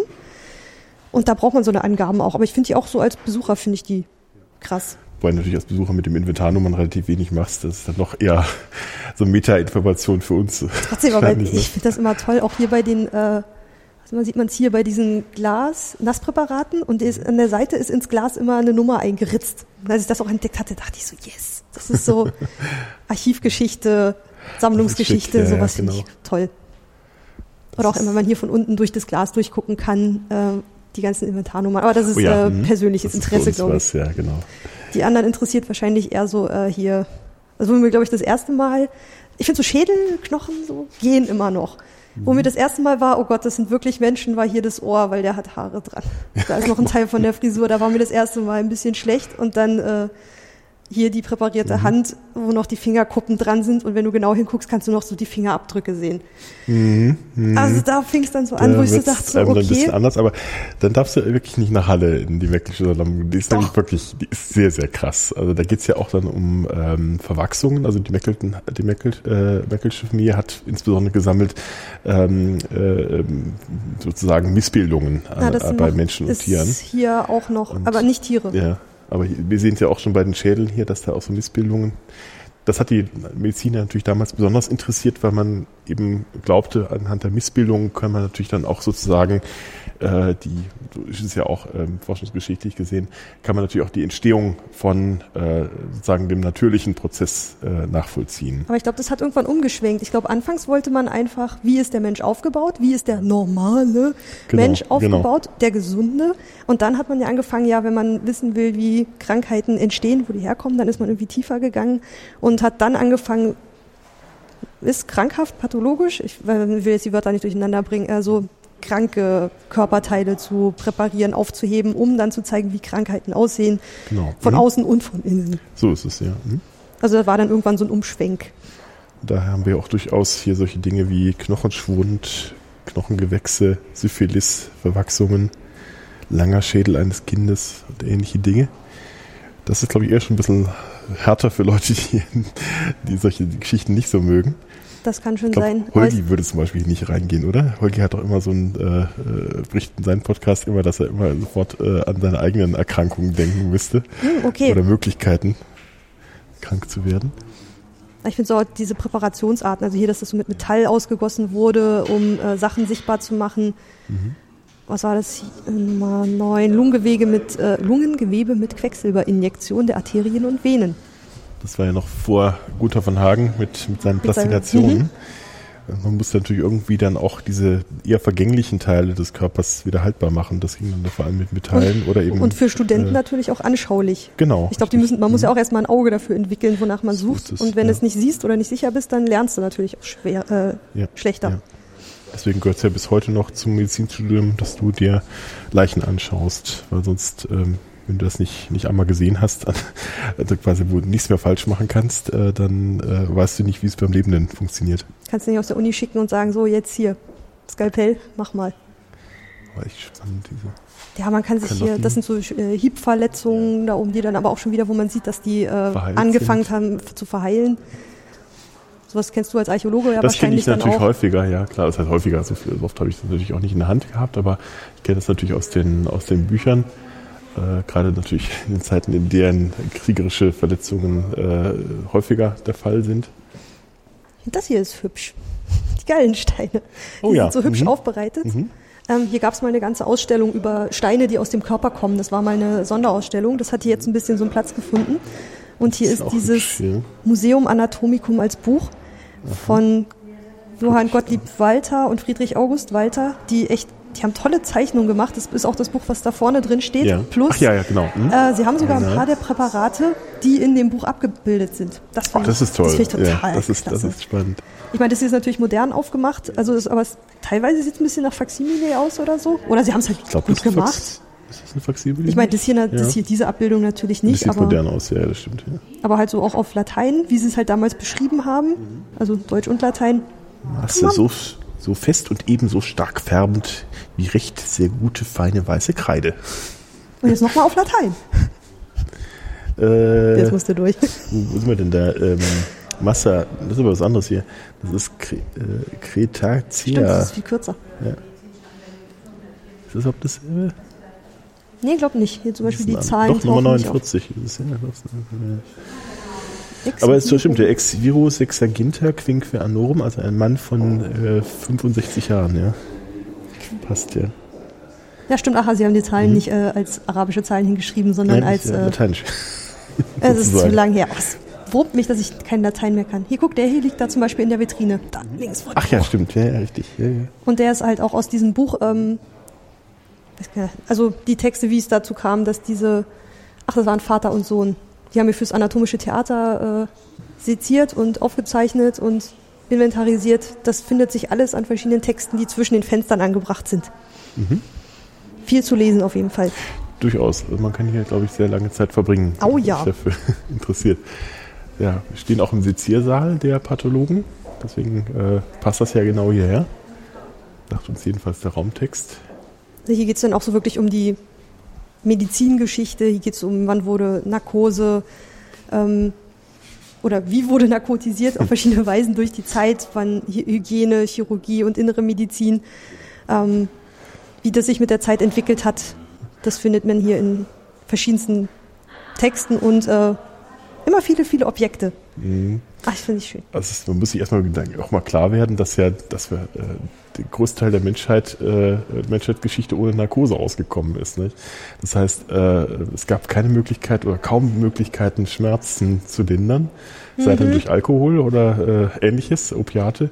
Aber es gab äh, einfach keine Möglichkeit, äh Leute vor Narkosen äh, erstmal äh, zu sedieren. Nicht? Und Na, nicht nur davor, während die Abheilzeit. Ja, oder solche Dinge. Du, nicht. nicht du musstest ja nicht nur erstmal die Operation durchstehen, du musstest ja auch noch die Abheilungsphase, wo du wahrscheinlich dann noch eine Infektion bekommen hast, weil die Säge wahrscheinlich äh, schon eine Weile nicht mehr nicht gereinigt worden ist.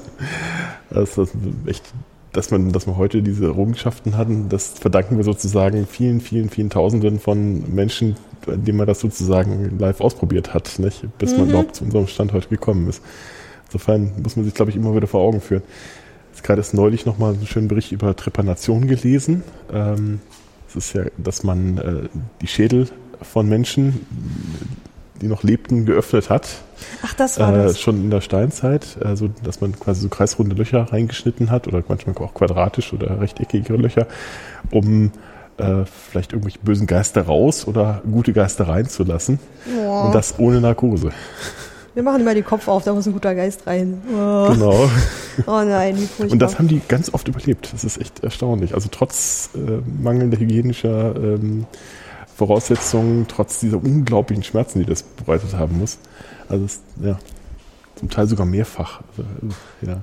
Und das ist auch sehr gruselige Wand. Das sind jetzt äh, Wachsabgüsse von äh, Leuten mit irgendwelchen Problemen mit den Augen jeweils. Ich glaube abgegossen, Oder ich glaube, das sind so Moulagen. Ähm, ich glaube, die sind extra hergestellt worden, auch zum, zur Lehre von Studierenden, um zu sehen, wie verschiedene, hier geht es, glaube ich, so um Augenkrankheiten. Genau. Geht. Also sehr gruselige Augen gucken einen da an mit allen möglichen ähm, äh, Verwachsungen von Entzündungen aller Art. Hier hat sogar noch, eine, hält noch jemand das, das Auge offen. Da ist noch ein Finger noch äh, mit dargestellt. Oder sind das doch irgendwie, also die können nach der Natur wahrscheinlich schon geformt sein. Ich meine, es sind ja verschiedenste Altersstufen, also es sind halt auch wirklich Gesichter. Ja, das sind wahrscheinlich konkrete Patienten. Ich weiß gar nicht, wie man äh, so eine Wachsmoulagen herstellt. Wahrscheinlich tatsächlich hm, abgegossen, so wie es jetzt quasi da aussieht, ne? die haben die Augen offen. Ja, ja. Na gut, das Aber lieber, ich meine, du hast ja nicht immer, von wann sind die? Um 1900. Äh, hattest wahrscheinlich nicht, sonst nicht das Lehrmaterial. Was wolltest du sonst nehmen, um daran zu lernen? Irgendwie so Fotografie oder so Kram? Äh, um daran zu lernen? Wie wolltest du das machen? Also es sind Wachsabdrücke offensichtlich. Ach, doch, Abdrücke, Begleittext, okay. genau, äh, Modelleure, die äh, von den kranken Körperregionen abgenommen worden sind. Ich will nicht Wachs auf mein Auge bekommen. Nee, das ist nicht so hübsch. Aber wahrscheinlich die Frage, ob du direkt Wachs abkriegst oder ob du quasi so, irgendwie nur den Ab, äh, irgendwie so, so, ein Tuch oder sowas drüber. Nee. Wie das genau im Einzelnen funktioniert hat. Oh, der sieht wirklich nicht gut aus hier. Oh, mit der mit dem Narbenektropium. Ja, da ist auch die Nase schon abgefallen. Hm. Also nicht im Modell, sondern wahrscheinlich wirklich im Original. Ja. Oh, oh, oh. Ich glaube, ein Detail, was man hier noch vergessen kann, es gab hier noch den, äh, hier oben, Guck, so groß bist du nämlich Ach, gar nicht. Höhe des Riesenwilkens. Nee, so groß bin ich dann doch nicht. Es fehlt noch ein paar Zentimeter. Wer ist der Riesenwilkens gewesen? Der, das der ist Riesenwilkens. Ich glaube, ein Foto von dem ist da in diesem Guckkasten zum Beispiel noch Ach so, drin. ja. Ich glaube, das war ein, ein Riesenpatient hier in der Charité. Offensichtlich, ja. Und an der einen Säule ist markiert, wie groß er wirklich gewesen ist. Und der war doch schon ein bisschen höher, ja. Sieht man ihn?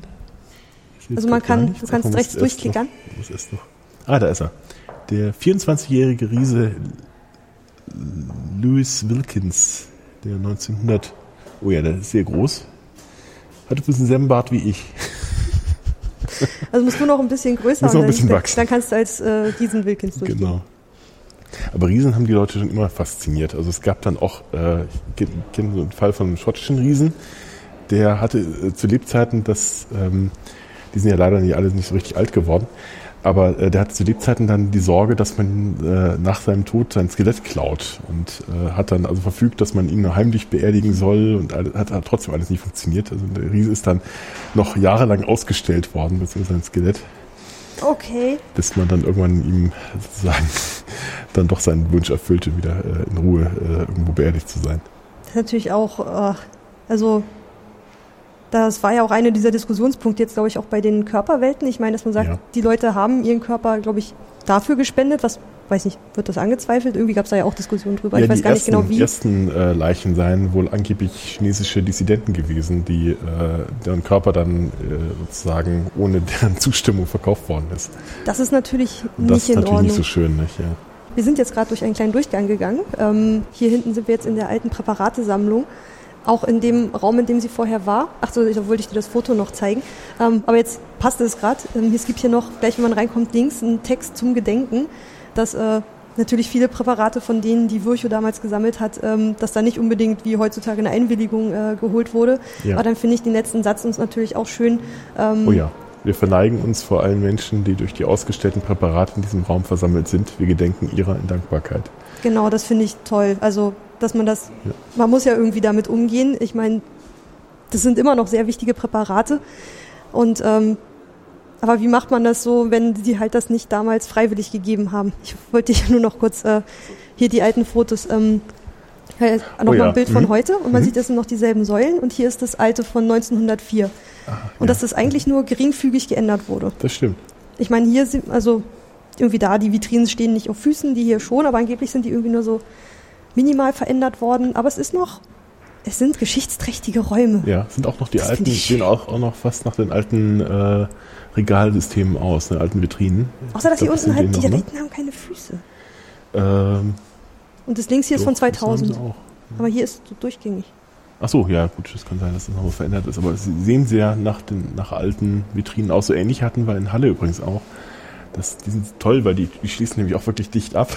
das ist ja auch so ein Problem bei den, so ein Meta, Meta-Problem eher, ne, bei den, bei den Museumsmenschen, dass wir, dass die Vitrinen nie so richtig dicht zu kriegen sind, ähm, dass ein guter man das Vitrinenbauer Klima das Klima äh, genau stabil behalten kann. Aber das ist natürlich schon toll, wenn das, wenn das noch die alten sein sollten. Kann schon sein, ne? Oder das haben welche nachgekauft, das kann ja sein. Hier ist so diese, die Präparatesammlung. Ähm, kurz zum Aufbau. Es gibt einen Mittelgang, man läuft zu auf eine Büste von Rudolf Virchow. Das überrascht Ähm, jetzt nicht. Ne? Genau, es gibt immer verschiedene Vitrinen zu verschiedenen Themen, zum Beispiel Ablauf einer Sektion hier vorne, ähm, dann aber auch verschiedene Systeme im Körper, das Gehirn, Atmungssystem, Blutkreislauf. Und ich glaube immer, wenn man zwischen die Reihen geht, gibt es immer rechts so einen längeren Text ähm, zu einem bestimmten Krankheitsbild. Zum Beispiel da der Gehirntumor und links Arthritis, Arthrose. Und dazu dann auch passende ähm, Objekte. Also es gibt unglaublich viel zu sehen. Hier kann man echt viel rumlaufen, entdecken, lesen, gucken, vielleicht werden, Lernen. will man rauskriechen. also ich meine, Hoffen wir nicht. Ja. ich glaube, ich bin hier so bestimmt irgendwie anderthalb Stunden irgendwie durch und irgendwann war es echt so, Gott, ich, ich würde gern sitzen, irgendwo kurz. atmen. Aber das ist toll, weil man kann wirklich auch Dinge entdecken. Nicht? Also die, ähm, die, die äh, ist halt wirklich noch so die alte Aufstellung. Früher, heute macht man es ja eher so, dass man versucht, die Präparate oder die Objekte zu reduzieren und auf die Hau- Hauptobjekte auszugehen. Und hier ist halt wirklich noch alles vollgestellt. Man merkt, es ist halt auch ein bisschen moderner, weil ich denke, die Präparate, äh, wie man präpariert und sowas, das hat man sicher nicht in alten Sammlungen äh, gezeigt. Aber das macht aber- zum Beispiel auch das Naturkundemuseum. Die haben hinten auch eine, äh, die haben so einen Teil, wo gezeigt wird, wie man so Präparate herstellt. Ich finde es toll, diese Arbeit, die auch ja unter anderem fürs Museum oder damit Leute daraus lernen, dass das auch mit eingebunden wird. Also ich bin da ein großer Fan von. Nee, finde ich auch gut. Also das muss man auch machen. Ich dachte nur, das gehört eben nicht äh, in die ursprüngliche Aufstellung, aber man, das, das passt natürlich sehr schön rein, dass man das jetzt mit reinnimmt. Es gibt auch so ein paar Präparate, zum Beispiel da drüben mit dem künstlichen Hüftgelenk und sowas, also oder auch ein Bypass und ähm, also klar Virchuspräparat, aber sie sind nicht dabei stehen geblieben, das einfach nur wiederherzustellen nach der Zerstörung, sondern sie haben auch ähm, Neues und Modernes da irgendwie mit reingebracht. Genau. Das lebt ja auch weiter. Also diese die Sammlungen werden ja weiter auch fortgesetzt. Das ist übrigens auch in Halle mit der Meckelschen Sammlung so. Da hat uns dann der, derjenige, der uns damals geführt hat, gesagt, ja, äh, es äh, sei, sei sogar ein, ein, Stück von seinem eigenen Sohn mit im Museum, äh, denn der hatte irgendwie einen verwachsenen Backenzahn, der irgendwann mal gezogen werden musste. Und der wurde dann auch als, als, äh, als Präparat in die Ausstellung äh, eingefügt. Also gerade bei Dauerausstellungen hat man ja manchmal das Problem, dass da man das Gefühl hat, dass da irgendwann mal die Zeit stehen geblieben ist. Genau. Weil irgendwann war die Dauerausstellung fertig konzipiert und dann hat man irgendwie nicht weitergemacht. So ist es ja. Das ist dann manchmal. Gehen dann eben Jahre. Meistens die so, haben die so eine Lebenszeit von so 10, 12, 15 Jahren, theoretisch. Aber ähm, ganz oft ist es dann so, dass das eben aus finanziellen Gründen oder aus Gründen der Manpower dann einfach weiter so bestehen bleibt. Klar, das ist ja auch eher so, so Wunschdenken. Genau. Was man machen könnte, wenn man, wenn man unbegrenzt, könnte. Wenn man sich mal was wünschen durfte. Ja, auch wieder so gruselige Kinderskelette man auch nicht drüber nachdenken darf. Aber das ist immer ein normales Kind. Also das hat jetzt keine Verwachsungen. Genau, aber das ist ähm, hier das Krankheitsbild, was hier rechts ähm, mit beschrieben wird, ist die Rachitis, also die Knochenweiche. Und dann gibt es dann halt klar zum Vergleich. Es ist dadurch, dass oh ja. alles so dicht gepackt mhm. ist, kann man natürlich super Vergleiche anstellen. Wenn man sich da mal so rein vertiefen möchte, dann hat man links das Skelett eines normalen Kindes, also eines normal entwickelten Kindes und daneben aber auch gleich eins mit Skoliose, mit ähm, verkrümmter Wirbelsäule oder wirklich, wie war das, wenn man früher mit Ziegenmilch ernährt wurde, weil man keine Kuhmilch hatte, weil man arm war, dann hat man doch auch diese Kalziummangel und genau. ähm, mhm. Knochenweiche einfach bekommen und das hier so, so dicht nebeneinander versammelt zu sehen, ist wirklich schon beeindruckend, ja. ja. Lehrreich, beeindruckend und man darf sich nicht. Man, ja, man neigt immer zum Gedanken, Gott, das könnte mir irgendwie gut. Ja, ja. Äh, Rachitis kriege ich jetzt vielleicht nicht mehr, aber gerade wenn es irgendwie Richtung Arthritis, Herz, Gehirn geht. Ja, das ist ja was, was wir dann also wer da, wer da ein bisschen kriegen. Ja. Hart im, der muss halt schon ein bisschen hart im Nehmen sein, sonst äh, äh wird man hier schreiend rausrennen. Gerade die rachitischen Geschichten, ja stimmt, das, das sind jetzt die Hüftgelenke. Genau, hier sind wir im Arthritis- und Arthrosebereich oder auch im Knochen in der Knochenabteilung. Hier gibt es dann halt verschiedenste, also wirklich, ähm, weiß nicht, das sind so Trockenpräparate, Nasspräparate, Feucht, Feuchtpräparate heißen die, ne? Mhm, genau. Ähm, die also quasi in Alkohol oder in anderen Flüssigkeiten eingelagert sind. Je nachdem, wie alt also die Gläsern. Präparate sind. Manche sind halt mhm. wirklich noch aus Virchus-Zeiten und manche sind moderner. Es gibt so viel, was man nicht haben. Sehr, sehr spannend, ja. Das ist auch erstmal, dass ich, glaube ich, Arthrose sehe. Ich habe, glaube ich, die auch noch nicht im Präparat gesehen bislang. Wo bist du gerade? Solche, solche Verwachsungen zum Beispiel hier. Ach so. ja. Ankylöse nach chronischer... Ach, da, wo das Hüftgelenk festgewachsen ja, ist. ist ja. Man will da noch gar nicht sich vorstellen, wie es den... Das Menschen ist ja aus Menschen, geht, ja, wie es denen ging, die das irgendwie hatten, bis es irgendwann zum Präparat wurde. Durchaus, ja. Und diese, diese künftigen, künf, künftigen, sag ich schon, künftig sind sie auch vielleicht, ja, ähm, die künstlichen Gelenke, das ist ja auch was, was man immer häufiger hat. Also das wird auch gar keine so große ein, ein äh, wo die sind aus den 1980ern, da eins aus 1991, wahrscheinlich sehen die heute schon wieder ganz anders aus. Der viel moderner, also mittlerweile kriegst du die ja fast schon ambulant eingesetzt, nein, nicht ganz, aber äh, man hört das doch immer wieder von den eigenen Verwandten, die dann äh, was kriegen, dann relativ schnell auch wieder raus sind und auf den Beinen sind. Das ist heute also gar nicht mehr so ein großes Problem. Mal hier so sehr, also das finde ich dann immer noch, je mehr je mehr Fleisch irgendwie noch mit dran ist, desto mehr wirkt es natürlich auch menschlich. Ja. Wenn jetzt hier so eine komplette Hand mit Gicht, die irgendwie schon total verformt ist, also als Nasspräparat, also wirklich, wo man auch sieht, dass da steckt ein Mensch hinter. Also so der sichtbare Teil. Ich meine, so ein Schädel sieht man nicht alle Tage, aber so eine Hand mit Gicht nicht. Gott sei Dank, ja. ja. Gehen wir an Wirche vorbei ja, kommt zum Verdauungssystem. Das hat, glaube ich, keine inhaltlichen Zusammenhänge zwischen Wirchow und Verdauung. Jeder hat Grad, Verdauung. Jeder hat Verdauung. Auch Herr Virchow hat Verdauung wahrscheinlich. Genau. Gehen wir von aus. Genau, dann verschiedenen Darmpräparaten. Das eine hat nicht in die Vitrine gepasst. oh ja, das ist ein sehr großer Darm. Also der war. Was ist das denn für einer?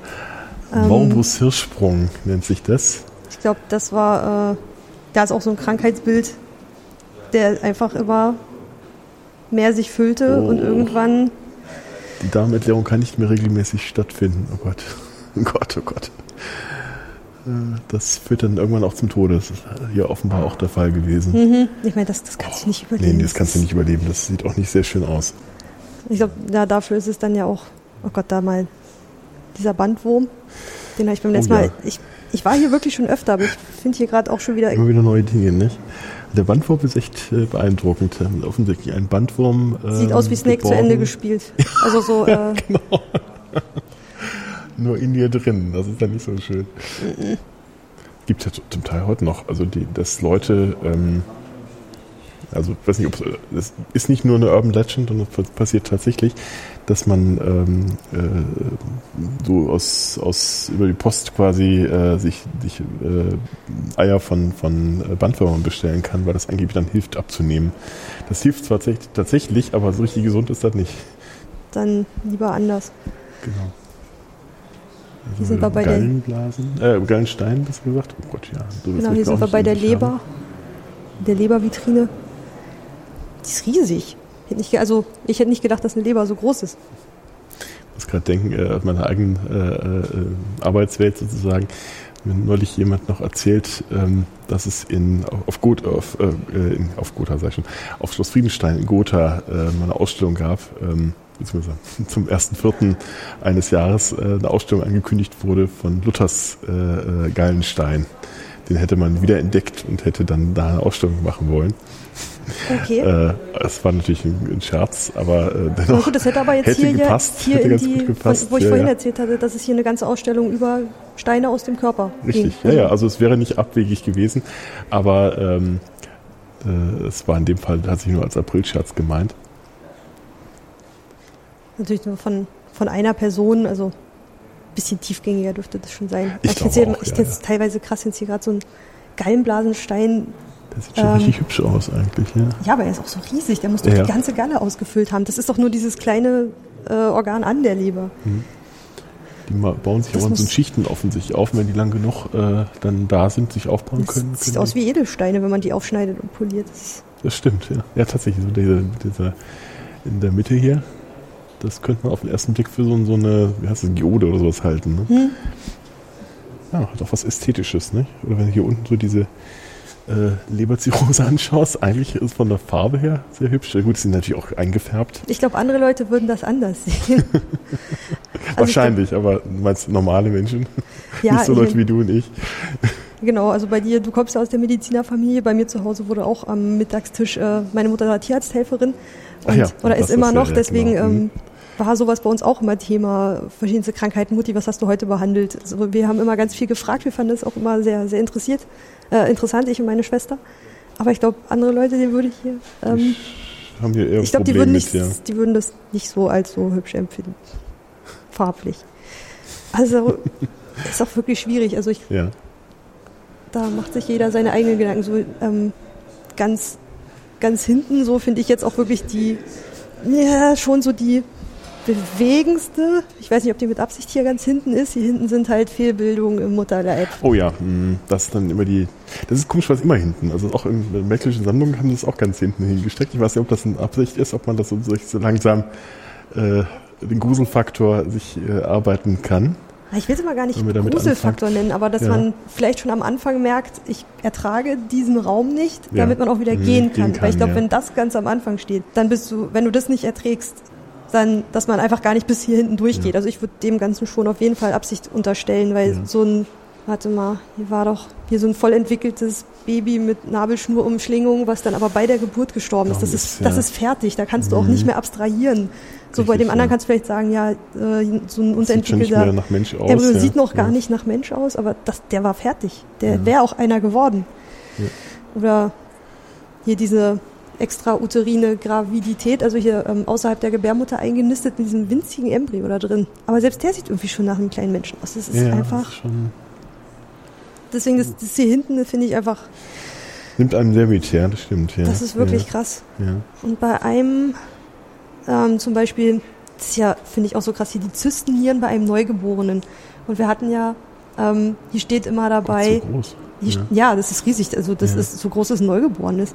Ähm, hier steht ja immer mit dabei, wie alt die Menschen waren bei Ja. jedem. Mhm. Und hier hast du halt, es war ein Mädchen und es ist zehn Minuten alt. Und das finde ich, das ist. Boah. Oh, ja, das ist also echt gruselig. Spätestens ja. hier bist du einfach platt. mit und Nerven, ja. Mhm. Es ist ein super interessantes ja, Museum, aber das sollte man echt im Hinterkopf haben, ähm, dass hier hinten so dieser Bereich ist, der einfach wirklich. Verstehe ich, wenn hier nicht jeder reingeht und nicht jeder sagt, das ist ein krasses Museum, eins, was man unbedingt gesehen haben muss oder so. Oder das ist natürlich in der Mecklischen Sammlung insbesondere, also weil die natürlich gerade spezialisiert waren auf, auf derartige äh, Fälle, Verwachsungen. Hast du dann auch solche Meerjungfrauen oder eben diese, diese mhm. äh, Verwachsungen des, des Kopfes, das schon fast nach, nach, nach einem, ja, einem Tier fast aussieht. Oder diese, ja, Fehlbildung der Großhirnanlage, wo das Hirn dann außerhalb des Schädels ist. Uah. Da ist man irgendwann, wenn man ja, hier rausgeht, also ja, ist man schon. Man ist so, wie viel da schief gehen kann und ja, dass man selber irgendwie noch einigermaßen okay ist. Ja, nicht, das, das, das hätte auch anders sein können. Da ist man dann irgendwie, man geht hier schon ein bisschen dankbar raus. Durchaus, ja. Und sagst so, boah, ein Glück, dass aber vielleicht, wenn man, man darf darüber dann gar nicht nachdenken. Wenn ich jetzt werdende Mutter irgendwie reingehen würde, würde ich auch denken, mein Gott, nee, das, das, das, das, könnte, niemand, das könnte hier, das könnte alles passieren. Ich ja, glaube, du schließt ja. ja. Ich glaube, da wirst du wirklich wahnsinnig. Also vielleicht äh, gleich ein Spoiler, äh, oder wie soll man, äh, Trigger, Trigger Alert heißt das dann, ne? Ähm, wenn, wenn man hier reingehen sollte, sollte, dann sollte man schon wirklich äh, nicht, nicht im schwangeren Zustand vielleicht hineingehen die Dinge waren ja auch sozusagen notwendig, damit äh, die Medizin so weit ist, um solche Dinge vielleicht zum Teil auch verhindern zu können. Genau, man kann ja heutzutage von so ja allein sehen. von außen schon viel sehen, allein durch. Äh, ähm, wir sind jetzt bei der, also hinten beide Vitrinen gehen um so viel Bildung auch im Mutterleib und ähm, was ich hier auch krass fand, hier unten gibt es auch welche, wo der diese, die heißen Amorphus und weiter ist der lateinische Name Monstrum Humanum Amorphum. Ich, das ist, ich finde das eine das krasse Bezeichnung. Krass, ja. Also Monstrum, ja irgendwas Monströses, Humanum, Mensch, Amorph ist ja so äh, gestaltlos oder deformiert. Also, man kann auch nicht was, was mal, was irgendwie ansatzweise Baby geworden wäre, wie Monster nennt. Wobei gerade, ähm, das ist interessant. Ähm, das, Wahrscheinlich das bedeutet Monster Monstrum was anderes, heißt oder? Eigentlich, genau, man, man verbindet es eher mit so, so einem Bestien, mit dem Tier. Ne? Ähm, aber Monstrum heißt in dem Fall tatsächlich von der Wortbedeutung her eher tatsächlich ähm, äh, andersartiger Mensch. Und ähm, es gibt auch gerade sehr schöne Bücher zu dem Thema. Ich glaube, von Anheim Siemek gibt es auch gerade ein neues äh, Buch über, über Monstren äh, indem man das Ganze aufdröseln und äh, eigentlich sagt diese, dieses Monster in dem modernen Sinne, was ich das, diese, das Begriff mit Mörder zum Beispiel verbindet oder sowas, das ist eine relativ junge Geschichte. Man hat früher die Monster gar nicht so als gefährlich gesehen, sondern eher tatsächlich für, ein, ähm, für eben andersartige Menschen. Also so, man glaubt ja zum Beispiel, der, dass am, Rand, am Rande der Welt irgendwelche merkwürdigen Wesen wohnen, die also nur einen Fuß haben, der so groß ist, dass sie, dann, äh, dass sie den, dass sie auf den Rücken legen können und der Fuß ihnen Schatten bietet Ach, und solche. Dinge nicht. Äh, die hat man als Monstren bezeichnet, gar nicht so sehr tatsächlich gefährliche Menschen. Also wenn man hier so als, als Mensch, der sowas nicht weiß, hier reingeht, also ähm, also mir ist das gleich irgendwie aufgefallen. Also das können die doch nicht Monster nennen. Das, ja, ja, aber ist klar, das so kommt von was anderem, aber darüber bin ich gestolpert. Aber es ist natürlich interessant, dass das genau diese Fehlbildungen sind, die dann wiederum, ähm, ich weiß nicht, ob es tatsächlich einen Zusammenhang gibt, aber ähm, sind ja offensichtlich ähm, solche, solche Gestalten, die dann in den Sagen und Märchen auch immer vorkommen. Äh, wie Sirenen, wie den Zyklopen, also auch ein, ein Kind, das nur ein Auge hat oder scheinbar nur ein Auge hat in der Stirn. Ähm, äh, dass das vielleicht tatsächlich irgendwie auch ein, eine ähm, Herkunft dieser, dieser Ideen ist. Nicht? Also, weil äh, vermutlich hat man ja diese Fehlbildung dann bei den totgeborenen, meist totgeborenen Kindern ja dann auch ähm, quasi erlebt und hat die dann äh, mit diesen Sagengestalten verbunden in irgendeiner Form. das wäre mal interessant. Was, was gab es zuerst? Ja. Die, ja, eben was. Diese, Ei quasi zuerst. Wo man, wenn man sich vorstellt, wäre das jetzt groß geworden, was wäre das geworden? Oder hat man, gab es die Idee schon und das hat man dann übertragen auf diese Fehlbildung? Ja, ich glaube fast eher das Erstere, dass das tatsächlich, ähm, dass da vielleicht auch die Mythen herkommen. Gut, manchmal sein. sind es natürlich äh, auch einfach äh, gerade bei, bei der Meerjungfrau kann man überlegen, eine gute Idee, zwischen, dass es ein Zwitterwesen zwischen Fisch und Mensch gibt, ist jetzt gar nicht so weit hergeholt, dass man das auch andersweitig Mal, äh, Öfter hört kann. man ja die Story mit den Seehunden, Manatees. Ähm, diese Meereslebewesen, Genau, dass man die genau. dafür eher Mhm. gehalten hätte oder so. Aber hat man dann wieder eine Erwartung projiziert auf dieses Tier, was man dann im Nebel gesehen hat? Also gab es die Idee schon vorher im Kopf, ach, ein endloser Kreis. Sehr, kann, kann man wahrscheinlich auch gar nicht nachweisen. Das sind alles so. Es gibt ja durchaus auch äh, Kinder, die so überleben. Also ich hatte auch mal äh, irgendwo gelesen, dass es auch einen, einen Fall gibt, wo ein Mädchen äh, das so und die hatten ganz gutes die Be- Leben wo die Beine so zusammengewachsen genau, sind. richtig, ja. Aber Ich finde das hier, also es gibt auch wieder, also was ich an dem Museum schätze, zu jedem Exponat steht was dabei. Und hier zum Beispiel sowas, ähm, Fehlen der Beinanlagen und andere ähm, Sachen werden aufgezählt. Zu dieser Entwicklungsstörung kann es unter anderem durch übermäßigen Alkoholgenuss der Mutter ab der dritten Schwangerschaft kommen. Also dass Kann man sowas nicht dann oft auch genug sagen. Kein Alkohol, wenn man schwanger ist. auf jeden Fall, Unbedingt. also Und nicht rauchen. und das, äh, dass das hier mit dabei steht, das finde ich dann, also es Ja. belehrt nicht nur Studenten, sondern auch Man nimmt sozusagen Menschen- was mit. Ja, ja, Menschen wie du und ich. Ja.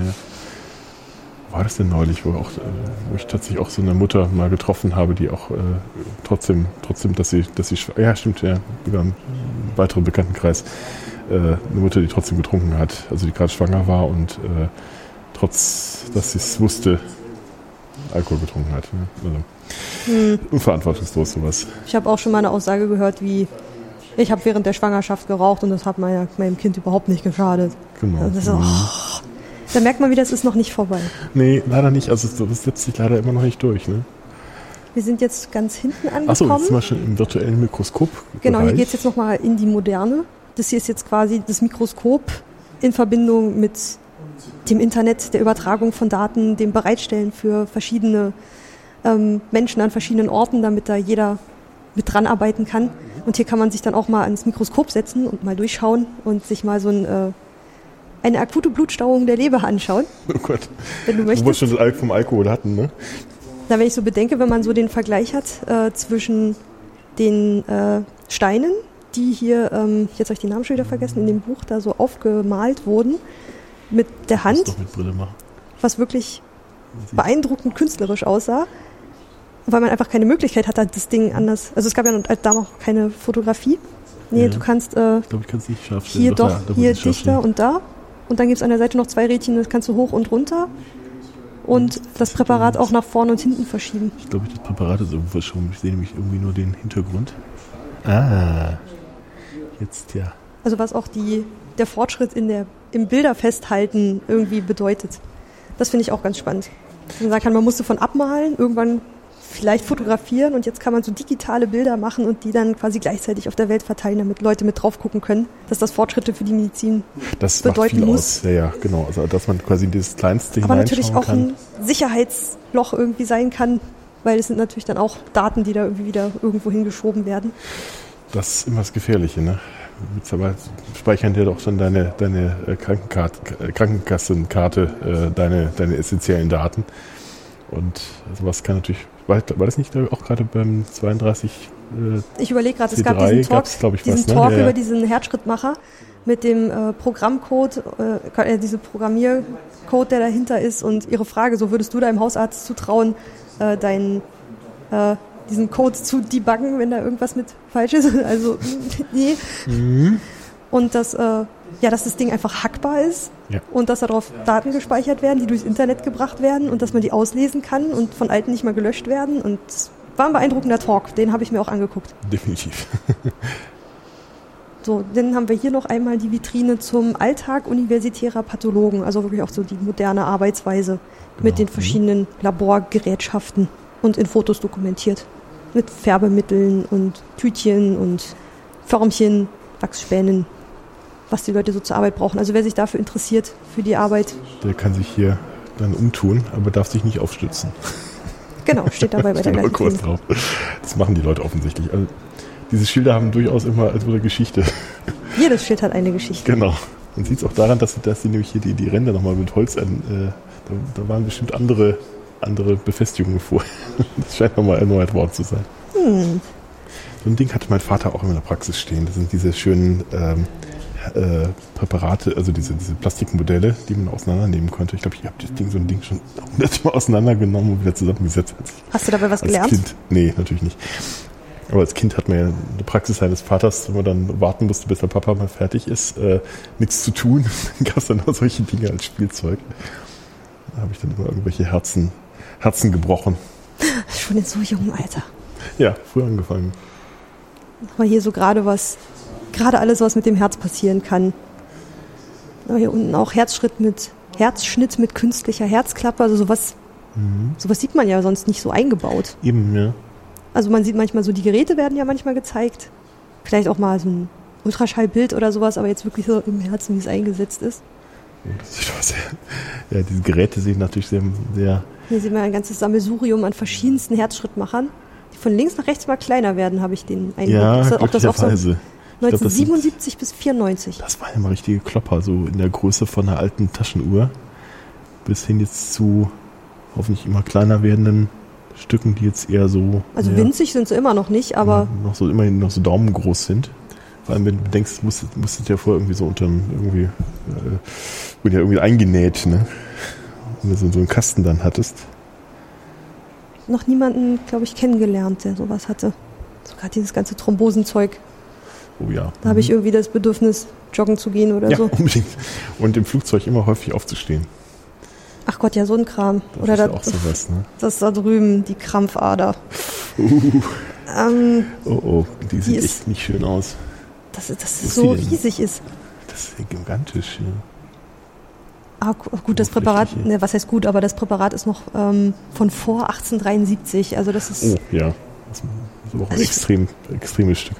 ich finde die, ich finde das krass, was ist das, wie lange sich auch so eine Präparate halten. Das ist unglaublich. Und dass man daraus immer noch was sehen kann. Also ich sehe jetzt so, Ja. oh Gott, so riesig können die sein. Und so, was man sieht von außen manchmal so bei Menschen, aber dass es von innen so aussieht. Das sieht böse aus, ja.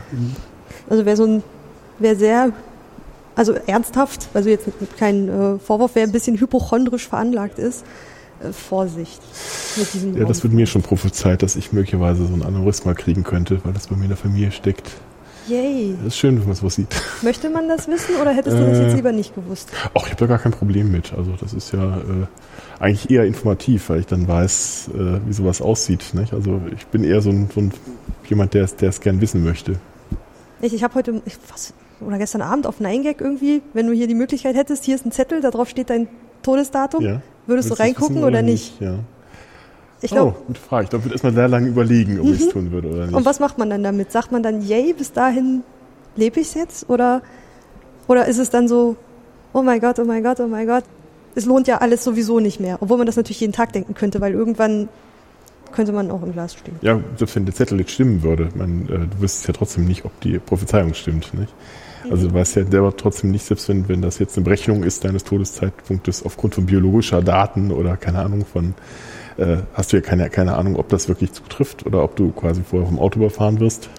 Ja gut, das könnte natürlich sein. Dinge. Aber gerade so diese Daten, die sie über deine Krankheiten sammeln und diese dann vielleicht irgendwann in irgendeiner schrecklichen Zukunft deinem Arbeitgeber vorher geben, der dann irgendwie sagt, ach naja, der hat ja, Das lohnt sich nicht, weil der, der hat jetzt hier, genau, weil der ist veranlagt für, für so ein Hirnaneurysma. Ja, ja die Also so- Möglichkeit ist- besteht durchaus. Nicht? Also dass es die- macht. Die, Was man den Menschen ja, ja, in die Hand durchaus. Und ich befürchte, das wird auch kommen. gibt. Was ich auch mal krass finde, so ein Aortenbogen. Wie dick, oh wie Gott, ja. dick diese Adern sind, da passt mein Daumen durch. Ja, Das hätte ich nie gedacht. Also ich, gut, aber das ist natürlich auch die dickste Stelle im, in deinem Blutkreislauf. aber ne? so dick. aber das ist schon ordentlich. Die hat noch das Herz. Da drüben haben wir jetzt, glaube ich, noch die Haut. Das Das größte ja so- Organ unseres Körpers. Ich muss ja gestehen, ich, ich mag, ich mag die eingelagerten Tätowierungen irgendwie. So makaber es auch klingt, aber die finde ich irgendwie. Die haben was, ja. Sind da auch alt, ne? Nehme ich mal an. Die sind von 1918. 53. Ja. Hier steht was von 1901. Gut, die älteste Tätowierung, die wir kennen, ist ja Ötzi, ne? Bisher. Und auch da scheint es ja so zu sein, dass das ein äh, medizinischer Faktor war. Also der hat auch nur so Striche quasi auf der Haut, aber äh, die könnten möglicherweise, weil die so, jedenfalls ist die Vermutung, weil die so auf verschiedenen Körperregionen liegen, äh, medizinisch gemeint sein, dass die sozusagen irgendwelche ähm, kultische Bedeutung hatten oder dass man glaubte, damit irgendwelche die Krankheiten, die er vielleicht hatte oder Wehwehchen, die er hatte, äh, damit zu beeinflussen. Das ist Okay. mit der, zumindest eine Deutung. Ja, also richtig künstlerisch scheinen die jetzt nicht. zu Nee, sein. wahrscheinlich nicht so wie heute aus. Ja, kosmetischen Gründen. Ja, ja, genau. Aber das zeigt, dass das uralt ist. Ich meine, äh, wir haben das dann offensichtlich schon seit der, seit der Bronzezeit. Ähm, Oder was die Menschen so an, an Körpermodifikationen gemacht haben. Das sowieso. Da haben sie sich, glaube ich, immer. Also man fässt sich ja, ja heute manchmal an den Kopf, wenn man so denkt, was sich die Leute machen, aber äh, in Virchows Schreibtisch liegt noch so ein Schädel aus Peru oder so, glaube ich, wo sie ähm, den Kindern irgendwie so Bretter auf den Kopf ja, gemacht haben und ja. festgebunden, damit der Schädel sich schön verformt. Genau, das hat man hier auch gemacht. Äh, das gibt es bei gerade bei hier, in Deutschland hier? Ja, ja, hier in Deutschland hier. Also äh, es gibt es im Frühmittelalter.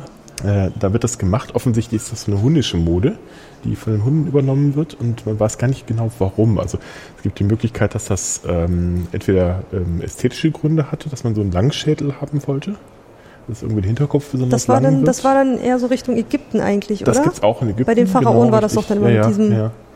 Und äh, es scheint aber auch bei, bei äh, hier quasi in diesem Raum zu sein. Und meine Vermutung, also ich habe mal einen interessanten Beitrag von, auch wiederum von einem Mediziner gelesen, der sagte, ja, das äh, scheint ja einen gewissen äh, Druck auf bestimmte Hirnareale auszuüben, auf diese Weise, dadurch, dass das Gehirn verformt wird.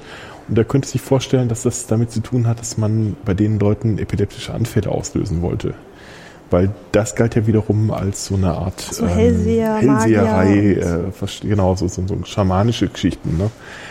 Könnte durchaus sein. Also weiß nicht, ob es so stimmt, aber ähm, muss man natürlich auch experimentell nicht, nicht, nach, nicht nachvollziehen würden, aber ähm, wäre zumindest mal ein Ansatz, warum man sowas macht. Nicht?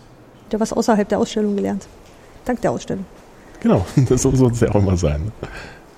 Mhm. das, da, das da oben fand ich noch interessant, dieser gestielte Hautlappen ja. zur autologen Transpo äh, Transplantation. Transplantation also Wenn du irgendwo anders ja. äh, Haut brauchst und dann irgendwo anders die Haut dehnst, um das dann weiterzubringen. So sieht man ja das sieht man auch nicht so häufig, nee. Das ist halt auch eine... Auch eine Methode, ja, wie soll man es sonst machen? Ja, heute kann man künstliche Haut züchten, Gott sei Dank.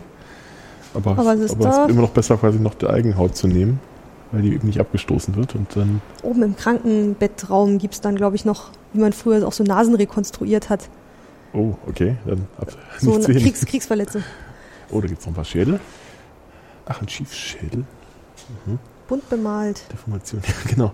Ja, das ist ja auch so was, was man eher äh, so im ersten Moment, wenn man sagt, ja, bemalte Schädel, ja, so, so südamerikanische Kulturen, ne? Nee, das Aber ist ja das hier ist hier halt Süddeutsche Beinkammer. Genau, Süddeutschland, Hallstatt Tirol haben die ja noch sowas, ähm, äh, kann man es noch besichtigen. Hat man dann die Schädel seiner Vorfahren wieder rausgenommen und hat dann schön draufgeschrieben, wer es ist, mit, mit Ach, es ist drauf. nicht der Name des Besitzers, es ist der, Doch. also der ehemalige Besitzer dieses Schädels quasi, aber Sozusagen. nicht der, dem er gehörte. Doch. Doch, dem Sammlungseigentümer? Der, nein, nein, ist schon der, der Mensch, der so heißt. Ja, das heißt Besitzer, ja. Hm. Besitzer, also wirklich der Besitzer. der ursprüngliche Besitzer des okay. Schädels. Doch, doch, also das habe ich schon gemacht und dann auch gerne mal noch so Jahreszahlen dazu, Lebensdaten. Blümchen wie hier oder andere Dinge. Krass. Und man sieht schon natürlich auch so solchen Schädeln wie Mikrocephalus und sowas, äh, wo man anfangs geglaubt hat, der Neandertaler sei nur so ein rachitischer Mensch gewesen. Nicht? Ähm, Stimmt, das äh, ist. Das ist, glaube ich, war das nicht sogar Virchow, der das anfangs sogar behauptet hat? Oh, das, das weiß ich nicht ganz, genau. Äh, auf, hätte ich mal vorbereiten sollen. Ähm, ich, will, ich will ja keinen Vortrag im Museum. Man genau. soll ja erzählen, was man schon weiß. Genau, oder auch nur so Halbwissen, gefährliches Halbwissen. Ja, bitte. Äh, und da hat man anfangs tatsächlich äh, lang gestritten, ob diese, diese Vormenschenfunde wirklich ähm, quasi andere Menschenformen sind oder ob es sich nur, gerade natürlich Anhänger des Kreationismus in der Zeit, der noch nicht so hieß, also eben der Schöpfungslehre, äh, die glaubten ja dann äh, daran, dass das eben nur krankhaft veränderte Schädel seien, die man da gefunden hat. Wenn man sieht, was es hier für verschiedenste Schädelformen gibt. Eben, man, der Gedanke ist jetzt gar nicht so abwegig. Schädel. Nicht? Weil da gibt es dann durchaus solche Oder da drüben äh, merkwürdigen umgangssprachlich Formen. Wasserkopf, Hydrocephalus. Hydrocephalus, ja. Was das auch für einen riesen Schädel macht. Schädel einer 18-jährigen Frau, ja. Was, die ist 18 geworden damit? Ja. Ja, ist überraschend. Also äh, wir hatten in, in, Halle haben wir dann auch einen äh, Hydrocephalus ähm, aus der Jungsteinzeit. Okay. Ähm, auch, auch, ein Kind eigentlich, aber das hat auch sehr lange überlebt. Und man, man kann quasi dann auch sagen, dass das Kind wohl selbst eben nicht überlebt hätte, wenn es nicht äh, gepflegt worden wäre von, von, der Gemeinschaft. Also das zeigt also ganz das wurde nicht an, dass das nicht, nicht, irgendwie ausgesetzt wurde oder sonst äh, umgebracht wurde, sondern dass man das in der Gemeinschaft aufgezogen hat und man hat, ähm, hat das offensichtlich äh, äh also nicht als ja, als böses Oben oder sonst was aufgefasst, sondern eben als, als reine Krankheit oder wie auch immer, vielleicht sogar was Göttliches, gerade umgekehrt. Ganz oft werden diese Dinge dann umgedeutet. Ja. Und ähm, das äh, ist schon wieder beeindruckend. Also die Gesellschaft geht da ganz unterschiedlich auch mit solchen, solchen äh, Geschichten um. Deswegen, ja, was ich bisher immer so im Kopf hatte, wäre eher so die Alten und Kranken und die, die, dass das eher als Belastung empfunden worden wäre und aber. Nicht immer, nicht immer. Also es kommt immer auf die Zeit und auf die, auf die Epoche sozusagen an. Aber es äh, wird ganz unterschiedlich gehandhabt. Okay, bevor wir wieder rausgehen, haben wir hier noch äh, links und rechts zwei Vitrinen. Hier links geht es um. genau. Hier geht es nochmal um die Berliner Charité-Geschichte. Ach, da haben wir übrigens den erwähnten Meckel, der hat nämlich auch hier angefangen. Genau, das sind alles die Pathologen, die mal in der Berliner Charité gearbeitet haben. Mit ein paar Lebensdaten oder auch ähm, manchmal sogar was, äh, so ein bisschen Abschriften von ihren Aufzeichnungen und sowas. Das ist ja hübsch gemacht, ja. Also mit so einem kleinen Bild Find dazu. Dann äh, entsprechende Gerätschaften zum Klinik, zum, zum Schild des Direktorenzimmers. Sehr nett, ja.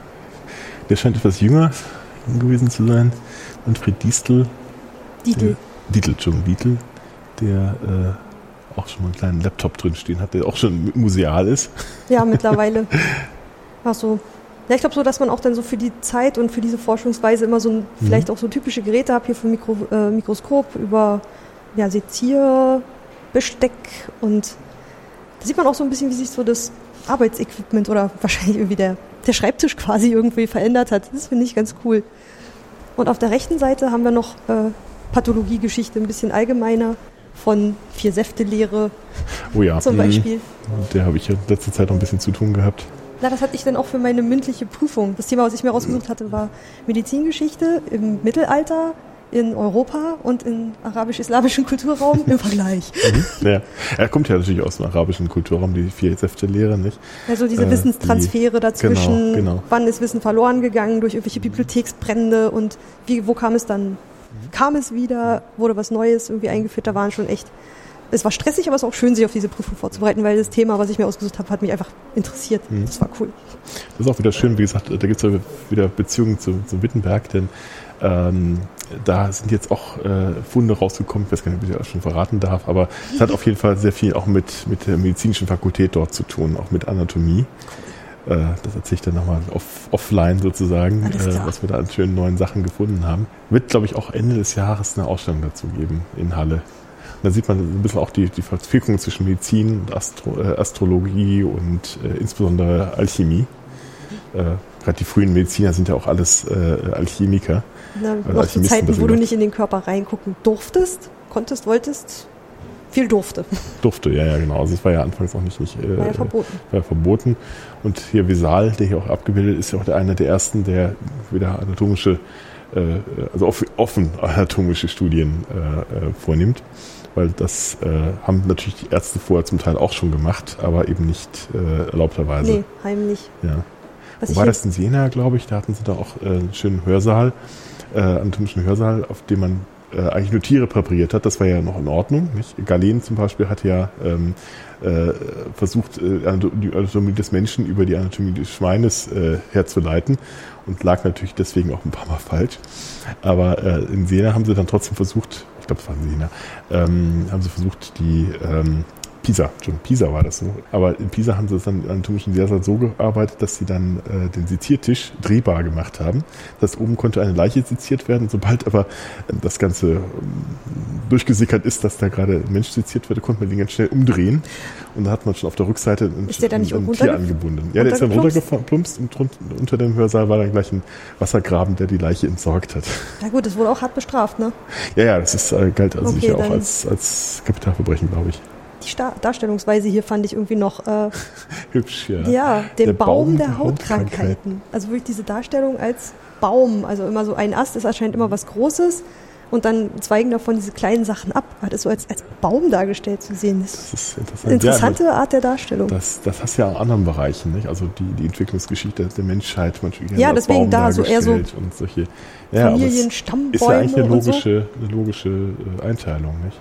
Aber ich habe es noch halt noch nicht mit Krankheiten ja. gesehen, das war mir neu. Ja. Jetzt kommt hier gerade tatsächlich aus der Biologie, diese, diese Idee des Stammbaums und sowas, ähm, diese Einteilung in diese Schubladen sozusagen. Ähm, das kam natürlich ursprünglich bei, bei den Biologen zunächst mal auf, die versucht haben, ja erstmal zu klassifizieren, was es alles so gibt. Und so die Idee ist ja gar nicht so falsch. Dass man sagt, es gibt irgendwo einen Ursprung und manches Dinge haben sich dann voneinander, sozusagen, leiten sich voneinander ab. Ähm, das hast du ja in verschiedenen Bereichen durchaus, nicht? Klappt nur nicht immer, gerade beim Schnabeltier ist zum Beispiel so ein Problem bei der Ach Gott, ja, wo soll man das nur hin tun? Genau. Ich glaube, das haben die aber auch mittlerweile irgendwie lösen können. Ist das ein Biber? Ist das eine Ente? es legt Eier. Oder, nee, Quatsch. Warte, doch, doch, ja, doch. doch. Ja, ja, ja, eben, Jetzt bin ich gerade total verwirrt. Hat aber Fell. Das ist ein bisschen skurril. Genau, also schreibt dir schon welche, wollten wir uns, glaube ich, noch anschauen, ganz kurz, weil du sagtest, da, da ist irgendwas noch äh, nimm, zu sehen gewesen. Nimm die Aura auf. Ja, das ist toll. So ein, ah, ist der nicht toll? Der ist wirklich Ich glaube, da drüben ist auch noch ein Foto davon. Ach, ja, ja. Wie er damals äh, Aber sitzt nicht selber dran? War. Nee.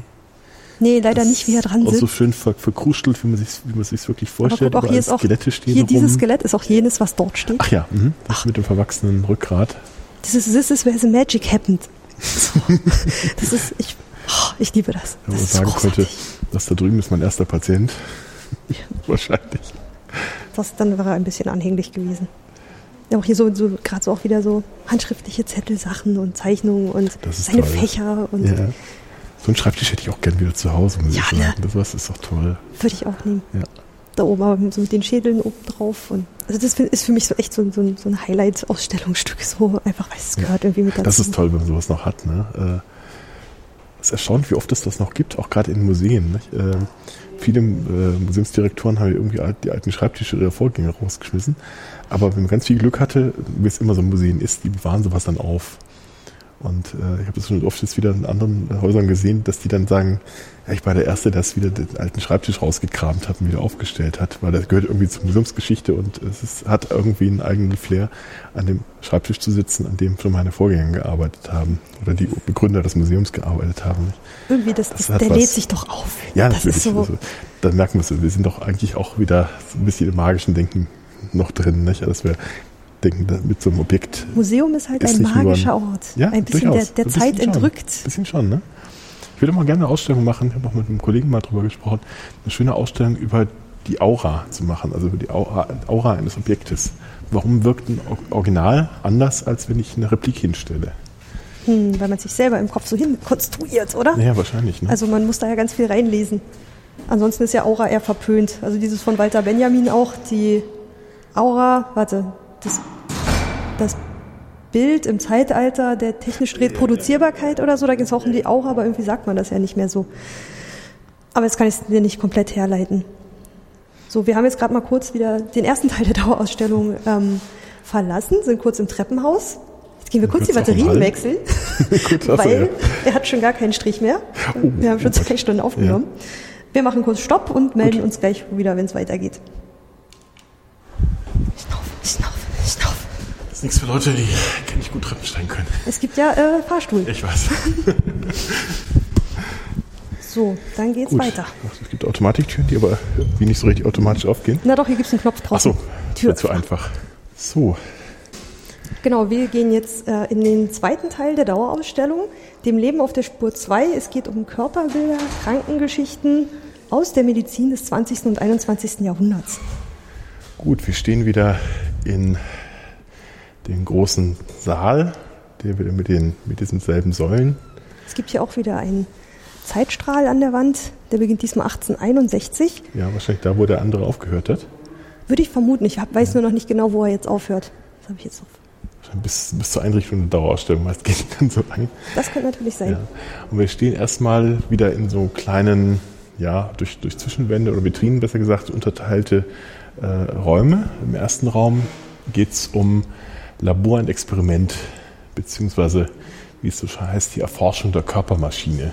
Genau, so ja. die Wahrnehmung eines des Körpers als Maschine und ob man den irgendwie, äh, ach ja, hier unten liegen schon die, die Frösche. genau. Da geht es also um Experimente mit Strom oder. Genau, Froschschenkel, die man zum Zucken bringen kann, indem man elektrische Ladungen ansetzt. Oder, äh, gerade mit diesen ganz alt, als ähm, als man die Elektrizität erforscht hat, äh, hat man ja dann auch äh, quasi diese die Drähte überall rangehalten, auch an sich selbst. Da muss man ja gemerkt haben, das dass man ja, unkontrolliert zuckt. zuckt. Genau, richtig, ja. Da gab es ja lustige Experimente, als man damit angefangen hat. Gerade so diese Leidender Flaschen. Ich glaube, hier oben sehen wir auch eine. Ist das eine? Nee, das ist ein Wellenschreiber. Das waren so eine äh, Batterievorläufer, ähm, Das waren so quasi, ja. Oder äh, Strommach. Ja, ja, genau. Also Batterie, ähm, kurz, kurzfristige ähm, Speicherung von, äh, von elektrischer Ladung, glaube ich. Jetzt werden mich gleich alle Physiker äh wahrscheinlich äh, erschlagen. Grüße an, an methodisch inkorrekt. Also wir sind völlig methodisch inkorrekt hier. und da hat man dann alles Mögliche mit ausprobiert. Unter anderem hat man dann eben auch festgestellt, dass Muskeln äh, sich bewegen, wenn, wenn man äh, äh dort ähm, ja, äh, Strom ansetzt. Und tatsächlich äh, hat man dann natürlich dann daraus aufbauend äh, natürlich auch die, die Entwicklung der, also die, die Erforschung der Muskeln im Körper hergeleitet. Genau, wir werden auch, hier geht es auch um Weiterleitung von Schall. Hier liegen so Stimmgabeln und sowas. Wie funktioniert der Körper? Und hier sind, stehen so ganz viele Gerätschaften, mit denen man anscheinend am Körper auch experimentiert hat. Also hier geht es wirklich um labormäßige Erforschung des menschlichen Körpers. Immer wenn man so die Auswirkungen von etwas auf den menschlichen Körper erforscht hat, dann ging es dann ja damit auch immer weiter, was können wir jetzt damit anfangen? Ähm, mit Strom wurde ja auch viel versucht, therapeutisch zu behandeln. Wie bis heute noch, ne? Also es gibt also, ja noch heute noch ähm, äh, so solche Breitstrombehandlungen und sowas, wo glaube ich auch sehr nicht mehr wie ist, damals so bei Geisteskrankheiten Elektroschocks zu verteilen doch, oder auch sowas. noch, auch noch. Ähm, das hat ein bisschen schlechten Ruf gekriegt durch durch diesen äh, einer Flug übers Kuckucksnest, weil da hier suggeriert wird, dass die das bei äh, ähm, bei Bewusstsein quasi, also äh, äh, dass man ihnen das quasi ohne Betäubung äh, offeriert. War ja ursprünglich auch so, oder? Äh, was? So die ersten Versuche wahrscheinlich. Die ersten Versuche sicher schon. Aber ähm, heutzutage oder auch damals, äh, als der Film gespielt hat, äh, hat man das schon längst natürlich unter Narkose gemacht. Und es gibt wohl tatsächlich, habe ich mir erzählen lassen jedenfalls, äh, das gibt es wohl tatsächlich auch Heilungserfolge bei bestimmten Erkrankungen. Da bin ich aber nicht ganz firm. Aber das ist ein bisschen in Verruf geraten, eigentlich zu Unrecht. Man hat natürlich den Menschen gern auch als Versuchskaninchen für alles Mögliche verwendet, ob sinnvoll war oder nicht. Ne?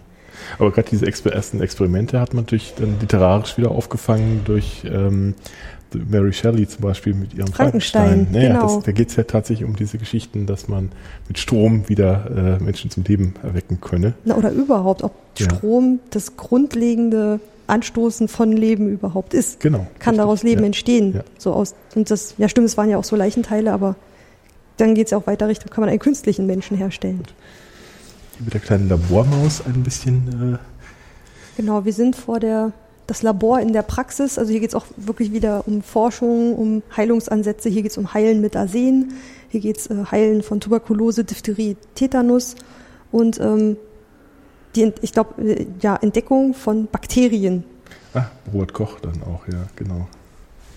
Also früher die Annahmen, dass es dann ja irgendwie ähm, unreine Luft oder nee, wie hieß mhm. das damals? Miasma. Miasma, genau. Ähm, diese, dass es die Luft ist, die dich krank macht, bevor man halt äh, Instrumente wie das Mikroskop hatte, um ja. überhaupt Bakterien finden zu können. Ähm, sowas ist auch alles, also sowas kann man hier auch in der Ausstellung finden. Darum geht es ja auch. Wie hat sich das Forschen gewandelt, die Medizin an sich, mhm. das Arbeiten des Arztes? Jetzt sind wir quasi, schauen wir in die Menschen hinein. Das ist genau, es wird moderner. Erfindung des, des Röntgens. Da haben die auch anfangs auch wie Schindluder getrieben. Nicht? Die haben mir das auch so als Party-Gag zum Teil genommen. Sich dann, kommt gewundert, warum sie sowas dann, bei raus. Ja. Hier unten ist so ein Wachspräparat. Ähm, chronische Röntgendermatitis mit Ulkus. Ui, hübsch, ja. Mit Röntgenstrahlen spielt man nicht, das darauf man, musste man auch erstmal kommen. Ja, das, äh, das gleiche mit natürlich auch mit Radioaktivität, nicht? Das hat ja auch, bis heute sind ja die Aufzeichnungen von äh, Marie Curie und Peter Hahn äh, bis heute verstrahlt. Also die, die, kann man zwar im Museum sehen, aber man sollte sich nicht zu lange da aufhalten. Hey. Das ist wirklich noch leicht strahlend. Was ist das? Diagnostische Röntgenröhre. Ja, irgendwo mussten ja die Ach, Röntgenstrahlen noch erzeugt werden. Also ja, aber das habe ich noch nie gesehen. Man sieht als Patient ja immer nur den vorderen Teil. Genau, man sieht nur dieses. Man sitzt ja immer nur vor, mit der Schürze irgendwie irgendwo vor. Davor, ja. Das ist schon ewig her. Ich habe doch nie so eine, so eine, Röhre. So eine Glühbirne da irgendwie. Ja, ist halt eine große Röhre. Also Im Prinzip ist es ja Röntgen auch nur eine Strahlung, die äh, erzeugt wird und die man dann. Äh, ich habe mir noch nie Gedanken gemacht, wo die Strahlung wo die herkommt. Strahlung herkommt. Nee. Ich da kam halt dann je, einmal im Monat kam der Mensch, man, man mit dem Röntgen vorbei ne, und dann hat dann immer, ne Gott, hat die nachgefüllt. Genau, wie der, wie der Eis, Eiswürfellieferant genau, oder so. Richtig. Nein, natürlich nicht. Das hier finde ich noch ganz. Instrumentarium? Das finde ich jetzt nur. Ach, das ist zur ähm, Schädelvermessung, ne? So ein Gerät mit ähm, so einer Art Zange mit, mit Skala. Ah, ich glaube auch so. Ja. Sieht so. man das in Filmen nicht auch immer so, dass die dann gucken, wie dick man ist? So. das kann sein, ja. Das finde Aber ich hier, das kann man das mit finde dem Maßband ganz, eigentlich auch schon machen. Ich glaube, das braucht man insbesondere beim, beim ich finde das hier übrigens so ganz nett gemacht. Genau, du hast auf dieser Seite kannst du so durchgucken und siehst dann hier nur ganz knapp medizinische Fachliteratur, Mhm. Operationsbesteck, also vom Text her. Und auf der anderen Seite hast du, Vitrinenwand, ja. genau, und auf der anderen Seite hast du dann aber äh, Texte dran. Das finde ich ganz, ganz hübsch gemacht und du siehst aber dieselben Objekte nochmal, aber unter einem anderen Aspekt. Ah. Da wird das in einen anderen Kontext gestellt. ja, das ja, finde ja. ich coolen Das ist Kniff. gut gemacht, ja. Und hier geht es dann noch um die etwas düsteren Seite der, der Medizin, nämlich die. Das, weil du sagst, ich habe überlegt, hier ist das einzige Fenster, Ja, wo das frei äh, ist, ja. das frei ist, ob das so gedacht ist, dass Licht auf dieses düstere Kapitel fallen soll. Ja. Könnte das so gemeint sein? Weiß ich es nicht. Ich dachte gerade, es hätte vielleicht irgendwas mit, der, mit den umliegenden Gebäuden vielleicht auch Aber zu tun. Aber guck mal, der. Blick aus dem Fenster ist ein Museumsobjekt. Blick, Ah. Blick auf die psychiatrische und Ja, Nervenklinik der Charité, Charité, siehst du? Also indem du einfach das Fenster freilässt. Ja. Ich, bin, ich mag das Schlaue Museum. Idee, ja. Also wirklich ganz einfache Mittel, aber eigentlich eine, eine gute, gut durchdachte Idee.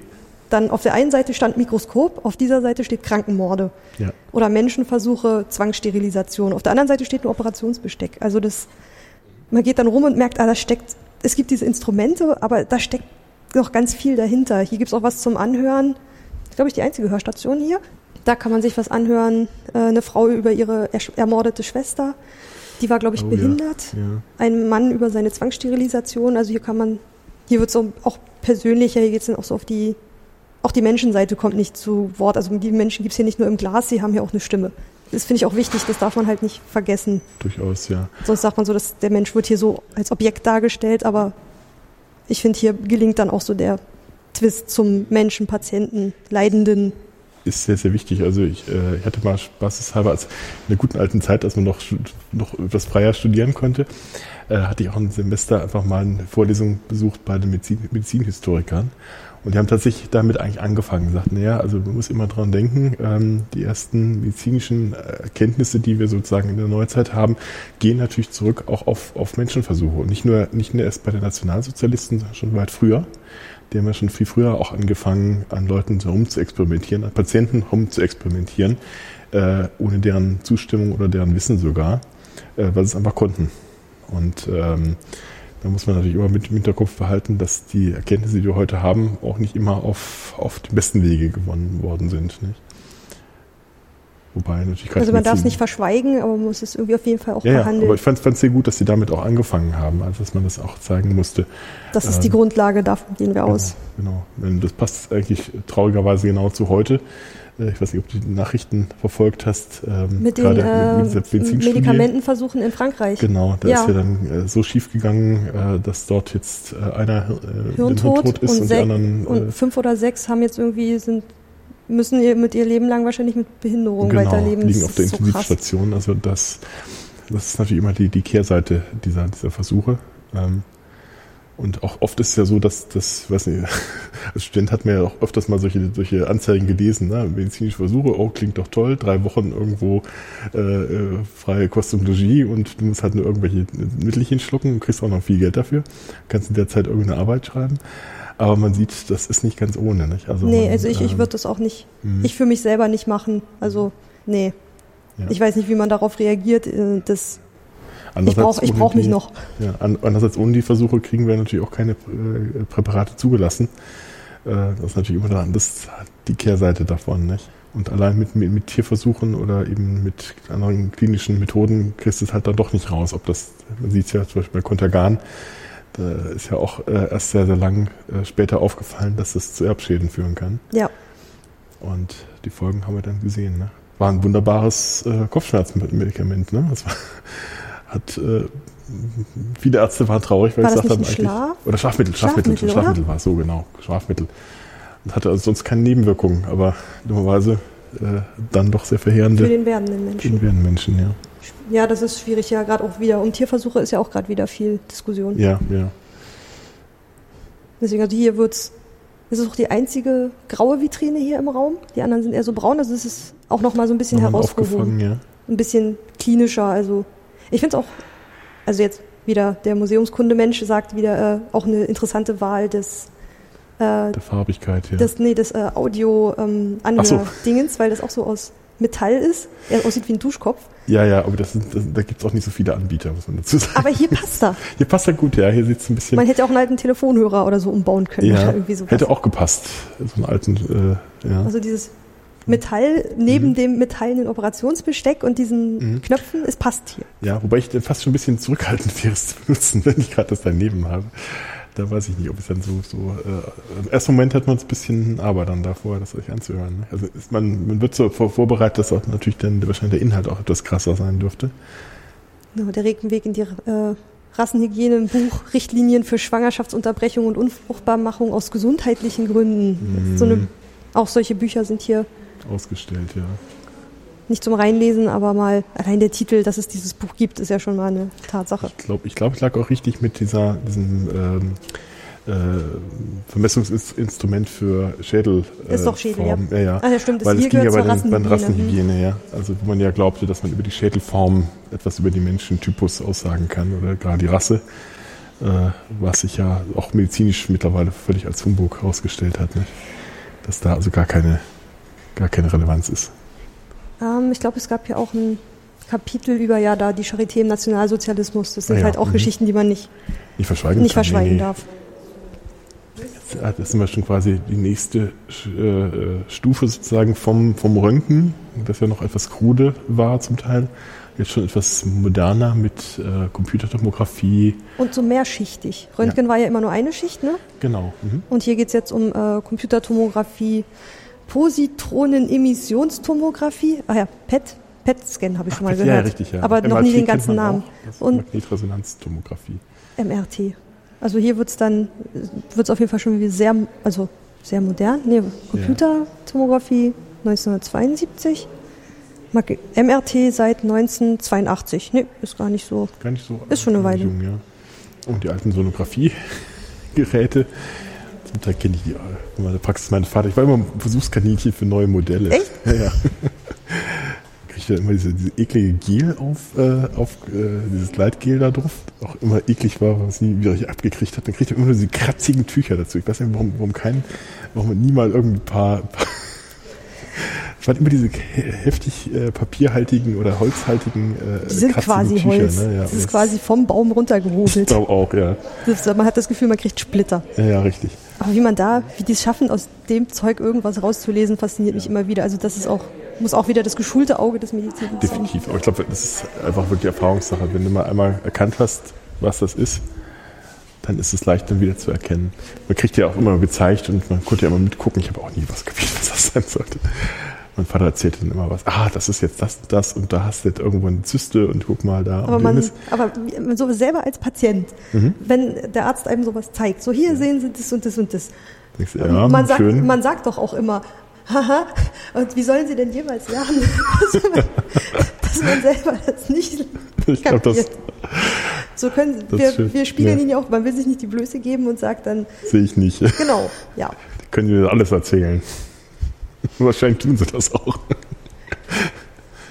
Ah, jetzt sehe ich, äh, bis 2007 geht der Zeitstrahl. Ach ja, Wir genau. sind Dann mittlerweile durch den Raum gegangen. Kann man sind ungefähr schon einschätzen, wann diese Ausstellung äh, eingerichtet worden ist. Ich schätze mal, das wird ungefähr in dem Jahr passiert sein. So wie wenn die Archäologen vom äh, äh, so und so viele Jahre vor heute reden, dann äh, meinen sie 1950. Okay, Es gibt so eine, so eine Datierungsmethode, ähm, gerade bei der äh, C14-Datierung. Äh, da nimmt man nämlich das, das Datum äh, sozusagen des, des ersten Mals, dass man, dass man sich mit dieser Methode beschäftigt hat. und das ist der neue Start. Methode nach Libby, glaube ich. Und äh, das war genau, darf man nicht verwechseln mit dem heutigen Zeitpunkt, weil der blöd wird, sich immer auf heute zu beziehen, weil das heute verändert sich ja auch immer. Ja, Deswegen äh, heißt das einfach dann äh, tatsächlich das Jahr 1950. muss man wissen. Genau, Sonst, muss äh, man wissen, sonst ist man da etwas Irritation, ja. Genau. Nervenkitzel heißt hier die Präsentation auf dem Bildschirm. Da geht's, was Nervenzellen erregt. Ich nehme an, das sind vor allem elektronische Impulse. Genau. der Blick in die Arbeit des Gehirns, soweit wie man. Ah ja, genau. Da kann man ja mittlerweile verschiedene Regionen festmachen, wo was passiert, wo welche akti akti äh, Bereiche aktiv sind, welche nicht. Früher hat man es ja insbesondere dadurch rausgekriegt, dass manche welche Bereiche durch Verletzungen ausgefallen sind, was sich dann verändert. Ausschlussverfahren, das kommt man ja so da machen. auch sehr, sehr interessante Geschichten von Leuten, die irgendwelche Rohre im Kopf hatten oder äh, durch einen Unfall und was dann mit den Leuten passiert ist. Da muss man auch erstmal gucken, was Gibt genau. eine schöne Huxilla-Folge übrigens dazu. Ähm, ein Mann, der so eine, Eisenstange durchs Gehirn kriegte und ähm, der, dessen, ich dessen alles Persönlichkeit sich verändert. Von den und Hoaxilla. äh, da war die Frage, ist das wirklich so passiert oder nicht? Doch, das war das eine Ach so, als, als äh, Story der. Woche. Nee, ist eine Einzelfolge gewesen. so. Ja, ja. Ah, da muss ich nochmal nachgucken. Kommt halt in die Shownotes. Stimmt, genau. Also ich glaube, weiß nicht, ist man mittlerweile schon weiter, als dass man sehen kann, was aktiv ist, wann? Ähm, Also mit Gedankenlesen geht ja, glaube ich, immer noch nicht so richtig. Jein, jein. Es geht, es gibt schon, gibt tatsächlich ähm, Darstellungsmethoden. Also man hat schon hinbekommen, dass man äh, Patienten irgendwelche Bilder zeigt oder Leuten Bilder zeigt, das sagt den Versuchspersonen und äh, anhand der der Muster erkennen kann, welches Bild gerade gezeigt Aber wurde. nur bei der bestimmten Person, oder? An Weil man Bild weiß, wie, dachte, wie diese. Person Ja. darauf reagiert, oder? äh, ja, Weil ob ich jetzt an eine Katze emotional denke oder als äh, Genau. Das kratzendes nicht. Ja, eben, das funktioniert noch nicht. Aber äh, man, man merkt, geht so langsam in die Richtung. Also man könnte, wenn das so weitergeht, wenn das wirklich funktioniert, kann man vielleicht tatsächlich mal so ein bisschen Gedankenlesen bei den Leuten machen. aber nur wenn irgendwie alle Menschen gleich denken würden, oder? Aber ich glaube, solange jeder noch individuell denkt, wird es schwierig. Da muss Ja, man ja klar. vorher schon auswerten, wie dieser Mensch denkt oder Aber es tickt. gibt ja schon so Sachen wie nach links denken und nach rechts denken und das kannst du den Cursor bewegen und sowas. Also das geht schon Ach, relativ den gut. Kram. Ne? Ja, stimmt. Das geht auch schon. Es gibt auch irgendwie so ein, warte mal, ich habe neulich so ein YouTube-Video gesehen von einer, die hat was ausprobiert. Mhm. Die macht immer so, äh, kauft so Scene-on-TV-Dinger und äh, testet die aus. Und da hatte sie so einen kleinen Hubschrauber oder irgendwie so ein kleines Habe ich Fluggerät. auch gesehen, glaube ich. Ja, ja. Und die konnte es besteuern damit, ne? Sie hat es versucht. Ja, das Sie hat es nicht hingekriegt, ihr Freund aber. Und sie war irgendwie zu äh, hektisch. Und das Ding ist immer irgendwie auch irgendwie aber random irgendwie äh, oder wieder runtergeknallt und so. So ganz hinten an der Wand. genau, im, jetzt wieder äh, Kisten. dem Museumsraum geht es um die Entzifferung, nee, nach der Entzifferung des Genoms. Ja, Also irgendwann wurde es ja mal entschlüsselt. Ach, ja, wir sind an dem, 2003. da hinten steht noch so ein Nachbau, da in der Mitte von diesem Genommodell. Da gehen wir gleich auch noch mal hin. Äh, als es ja irgendwann so, Helix. genau, als es irgendwann entschlüsselt war, was ist ab, was ab da weiter passiert ist. Ja. Das war doch diese Craig Venter, ne? Ähm, der 2003, das habe ich so auch gerade gelesen, dass es 2003 war. Seit Äh, April 2003 gilt das menschliche Genom als entziffert. Genau, ja. Mittlerweile kann man sich das ja quasi im Internet schon bestellen. Für ein paar, paar, paar Dollar. Das ist recht einfach zu kriegen. Du schickst irgendwie eine Speichelprobe hin und kriegst dann dein, dein Genom zurück. Mit sogar Angaben von möglichen genetischen äh, äh, ähm, Vererb- äh, Anlagen für, für, äh, für, für Krankheiten. Wenn man es denn wirklich wissen möchte. Don't Da want haben to know. die Diskussion von eben wieder, ne? Ja. Äh, von wegen Sterbedatum. Aber möglicherweise, wenn du Pech hast, ähm, kannst du solche Dinge schon, kannst du jetzt schon rausfinden. Ja, ich glaube, hier geht's, ja, diese Blöcke, die sind dann wirklich so, nicht nur, ja, man fängt an mit Lesen des Genoms und dann fängt man an drin rumzuwursteln. Und das irgendwie zu gucken, was können wir jetzt mit diesem Wissen anfangen. Ab da wird's dann irgendwie stellenweise unheimlich, glaube ich. Ja, insbesondere wird natürlich, ähm, das geht natürlich auch mit, äh, auch wird ja auch erwähnt, Essen mit Hintergedanken, nicht? Äh, genetische Veränderungen von Lebensmitteln, die durchaus auch äh, äh, ihren, ihren Nutzen haben. Nicht? Also wenn ich denke an, an äh, Getreide- und Reissorten, die dann einfach äh, un, ja, äh, widerstandskräftiger gegen, gegen Krankheiten, gegen Fressfeinde sozusagen werden, wo man auch weniger Gift drauf sprühen muss, hat natürlich auch wieder Vorteile. Vielleicht wieder gesünder. Ne?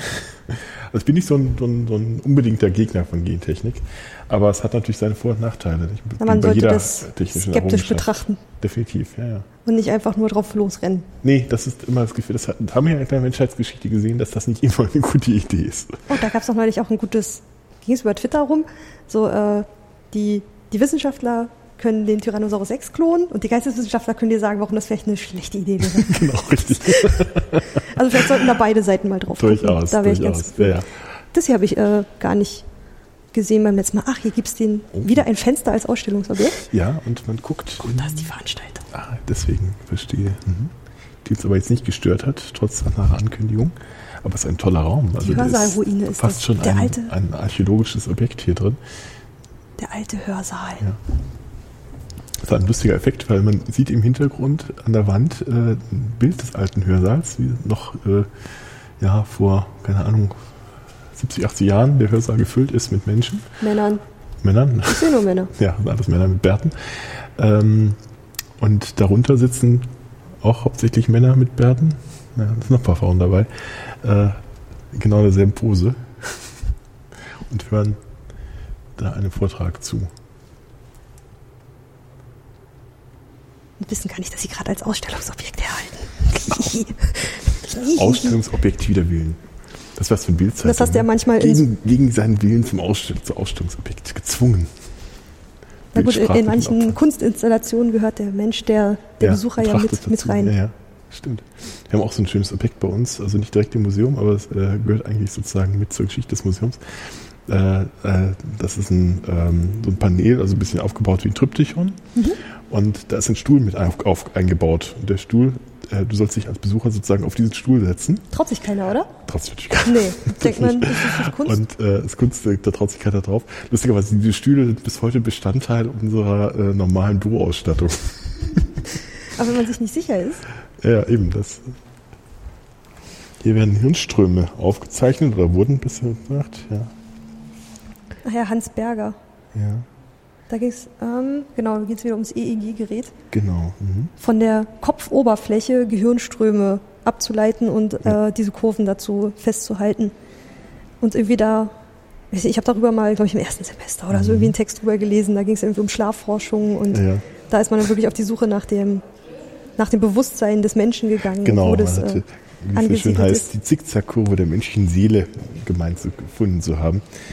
Äh, ist natürlich wieder schön. so die Entdeckung So- dieser, dieser REM-Schlafphasen ist auch, glaube ich, mit Richtig. dem Gerät dann irgendwie gelungen. Wie, wie Ja, schläft ja, man? genau. Und genau, das war ein Seminar zu Schlaf als Kulturtechnik. Das war, das war ein total tolles. Seminar. Ich mochte das. Schlaf als Kulturtechnik. Das Ja. ist schön, das- da wäre ich auch eingegangen. Wo, ja. wo, gehört, Ja. wo gehört Schlaf hin? Warum ist man acht Stunden am Tag wehrlos und kann. Äh, Ja, das ist, ist ja auch spannend. Das ist eigentlich bis heute nicht so richtig eigentlich geklärt, Genau. warum der Mensch das eigentlich macht. Weil es würde ja auch reichen, dass wir uns irgendwo stumm in die Ecke setzen, um uns zu regener- regenerieren. Oder ne? wie ein Delfin nur das halbe Gehirn Ja, abschalten ja, oder irgendwie eben. sowas.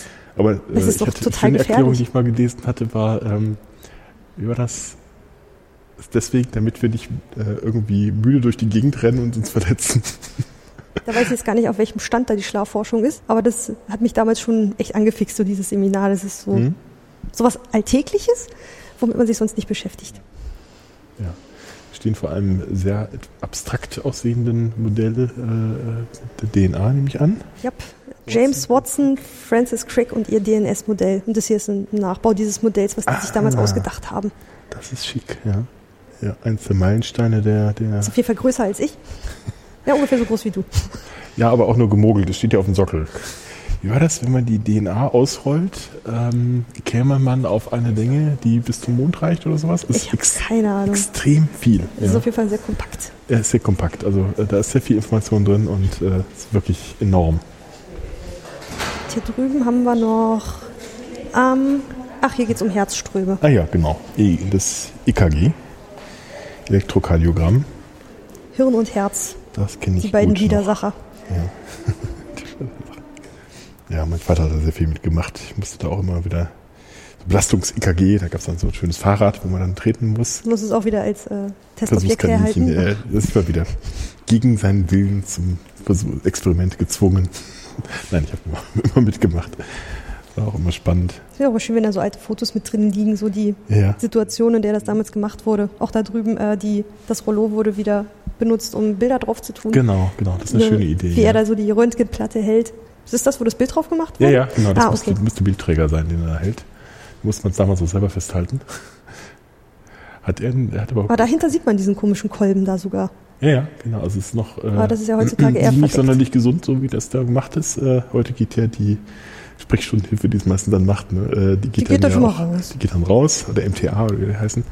Äh, weil die sollen ja eben die Strahlung nicht abkriegen. Die kriegen sogar mittlerweile, so, äh, ich weiß nicht, ob das immer noch so gemacht wird. Früher hatten die so kleine Plättchen äh, am Revier tragen müssen, die Jahresbelastung gemessen wurde. Das ist, glaube ich, auch gar nicht so sinnlos. Nee, nee, ich glaube, es wird heute auch noch gemacht, äh, weil die werden ja doch etwas höherer Strahlendosis ausgesetzt insgesamt. Ja, äh, sind wir hier schon durch? Ja, ich glaube, ne? Genau, das war jetzt hier der, die Entwicklung der Technik und der Nee, auch die Forschungssachen. Ja. Und auch hier, wie gesagt, der Zeitstrahl, der bis dann 2007 reicht. Mhm. Gehen wir in den nächsten Saal? Aber hier drüben gibt es noch eine geheime Tür. Oh, lass mal gucken. Da steht nicht betreten, geheim.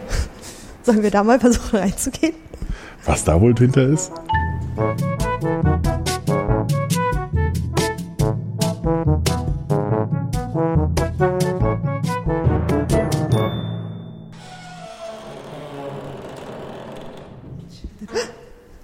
Das ist das geheime Kabinett. Hallo und herzlich willkommen zur kurzen, aber überraschenden Spezialausgabe des Geheimen Kabinetts. Für die, die diesen Podcast noch nicht kennen, geheime Kabinette gab es im 19. Jahrhundert in einigen großen Museen, wie zum Beispiel in Neapel und London, die dort Objekte verwahrten, die nur die moralisch gefestigten Besucher zu sehen bekommen sollten, was nach damaligem Verständnis Männer waren. In diesen Schränken, manchmal auch in ganzen Räumen, befanden sich Artefakte und Kunstwerke, die man als obszön oder anderweitig verwerflich einstufte. Dieser Podcast widmet sich dementsprechend Themen und Geschichten, die in den Geschichtsbüchern eher ausgelassen werden, weil sie zu anstößig oder als zu profan angesehen werden. Aber auch diese Aspekte waren wichtige Bereiche des täglichen Lebens und verdienen es daher durchaus, ebenfalls erzählt zu werden. Zudem sind sie oft sehr skurril und amüsant. So viel zur Eigenwerbung, aber da wir hier in dem kleinen Kabinett in der Charité sind, weißt du, Ulrike, wie man früher Leute wiederbelebt hat, bevor es die Herz-Lungen-Wiederbelebung gab? Ulrike schüttelt jetzt gerade den Kopf, das könnt ihr da draußen natürlich nicht sehen. Vielleicht gab es ja schon in der Antike die Erkenntnis, dass im Falle eines Kreislaufkollaps eine Mund-zu-Mund-Beatmung und eine Herzmassage recht hilfreich sind.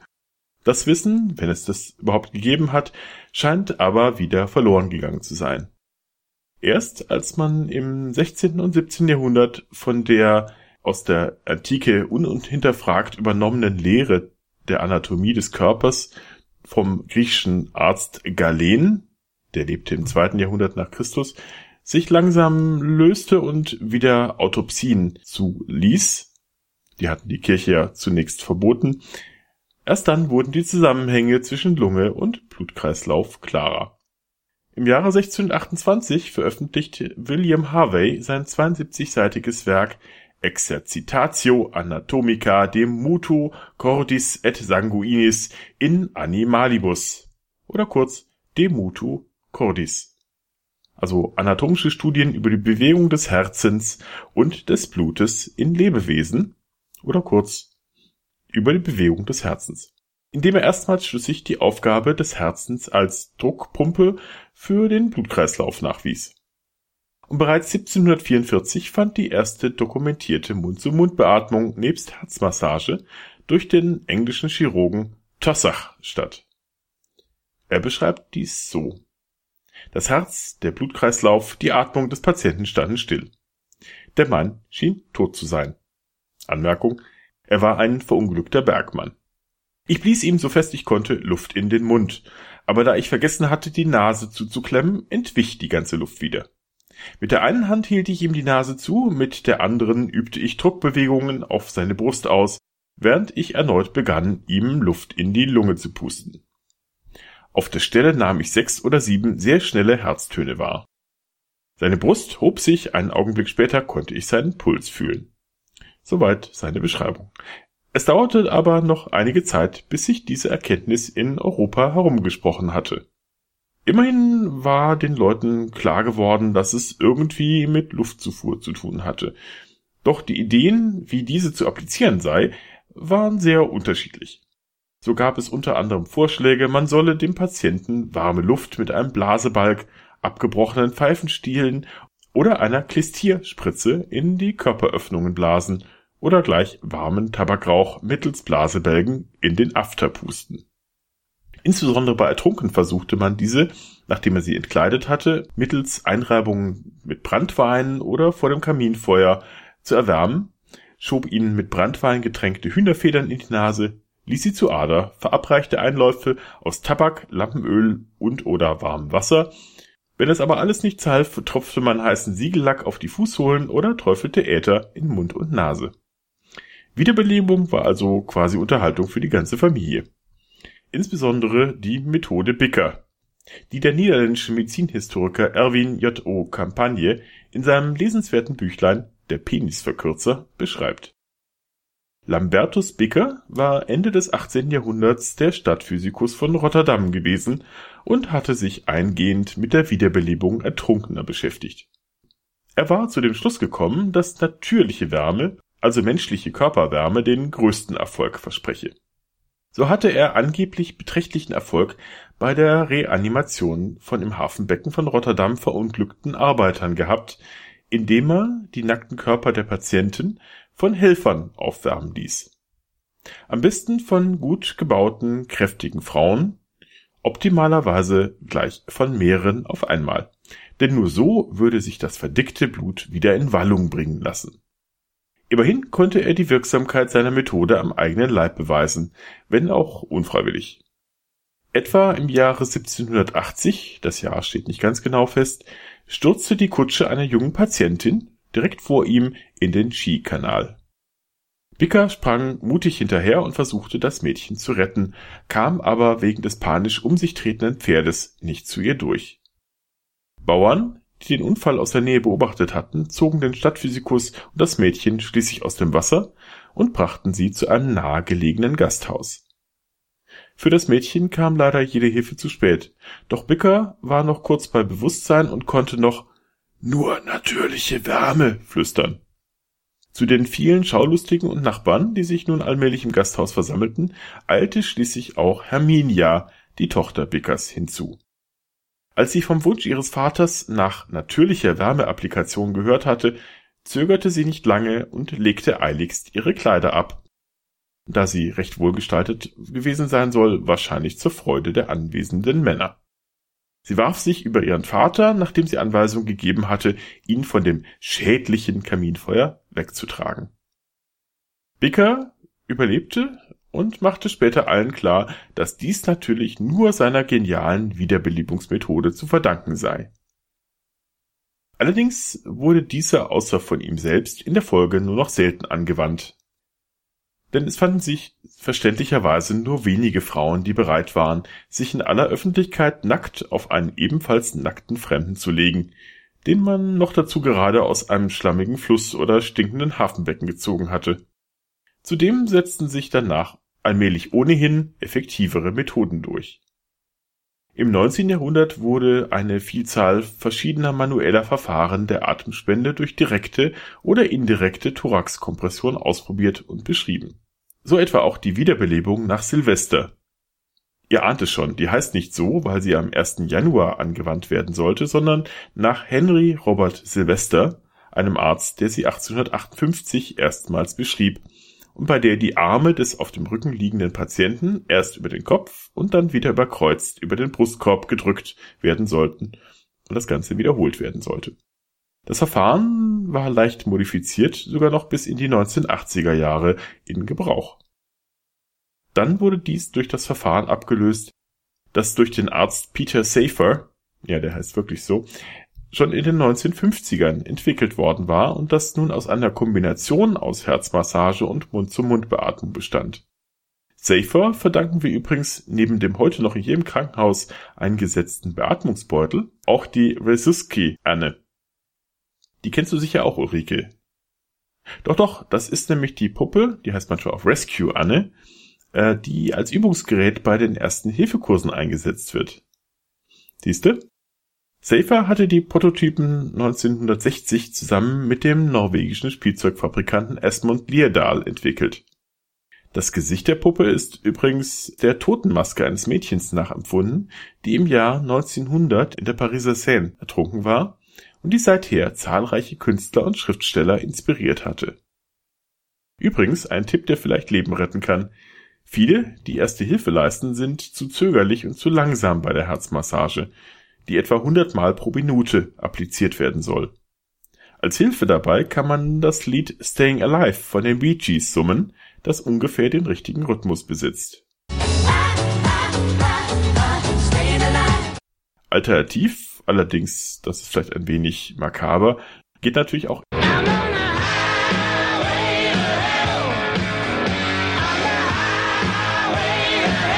ACDCs Highway to Hell. Apropos Hell, sollen wir mal wieder aus dem düsteren Kabinett zurück in die Ausstellung gehen? Okay.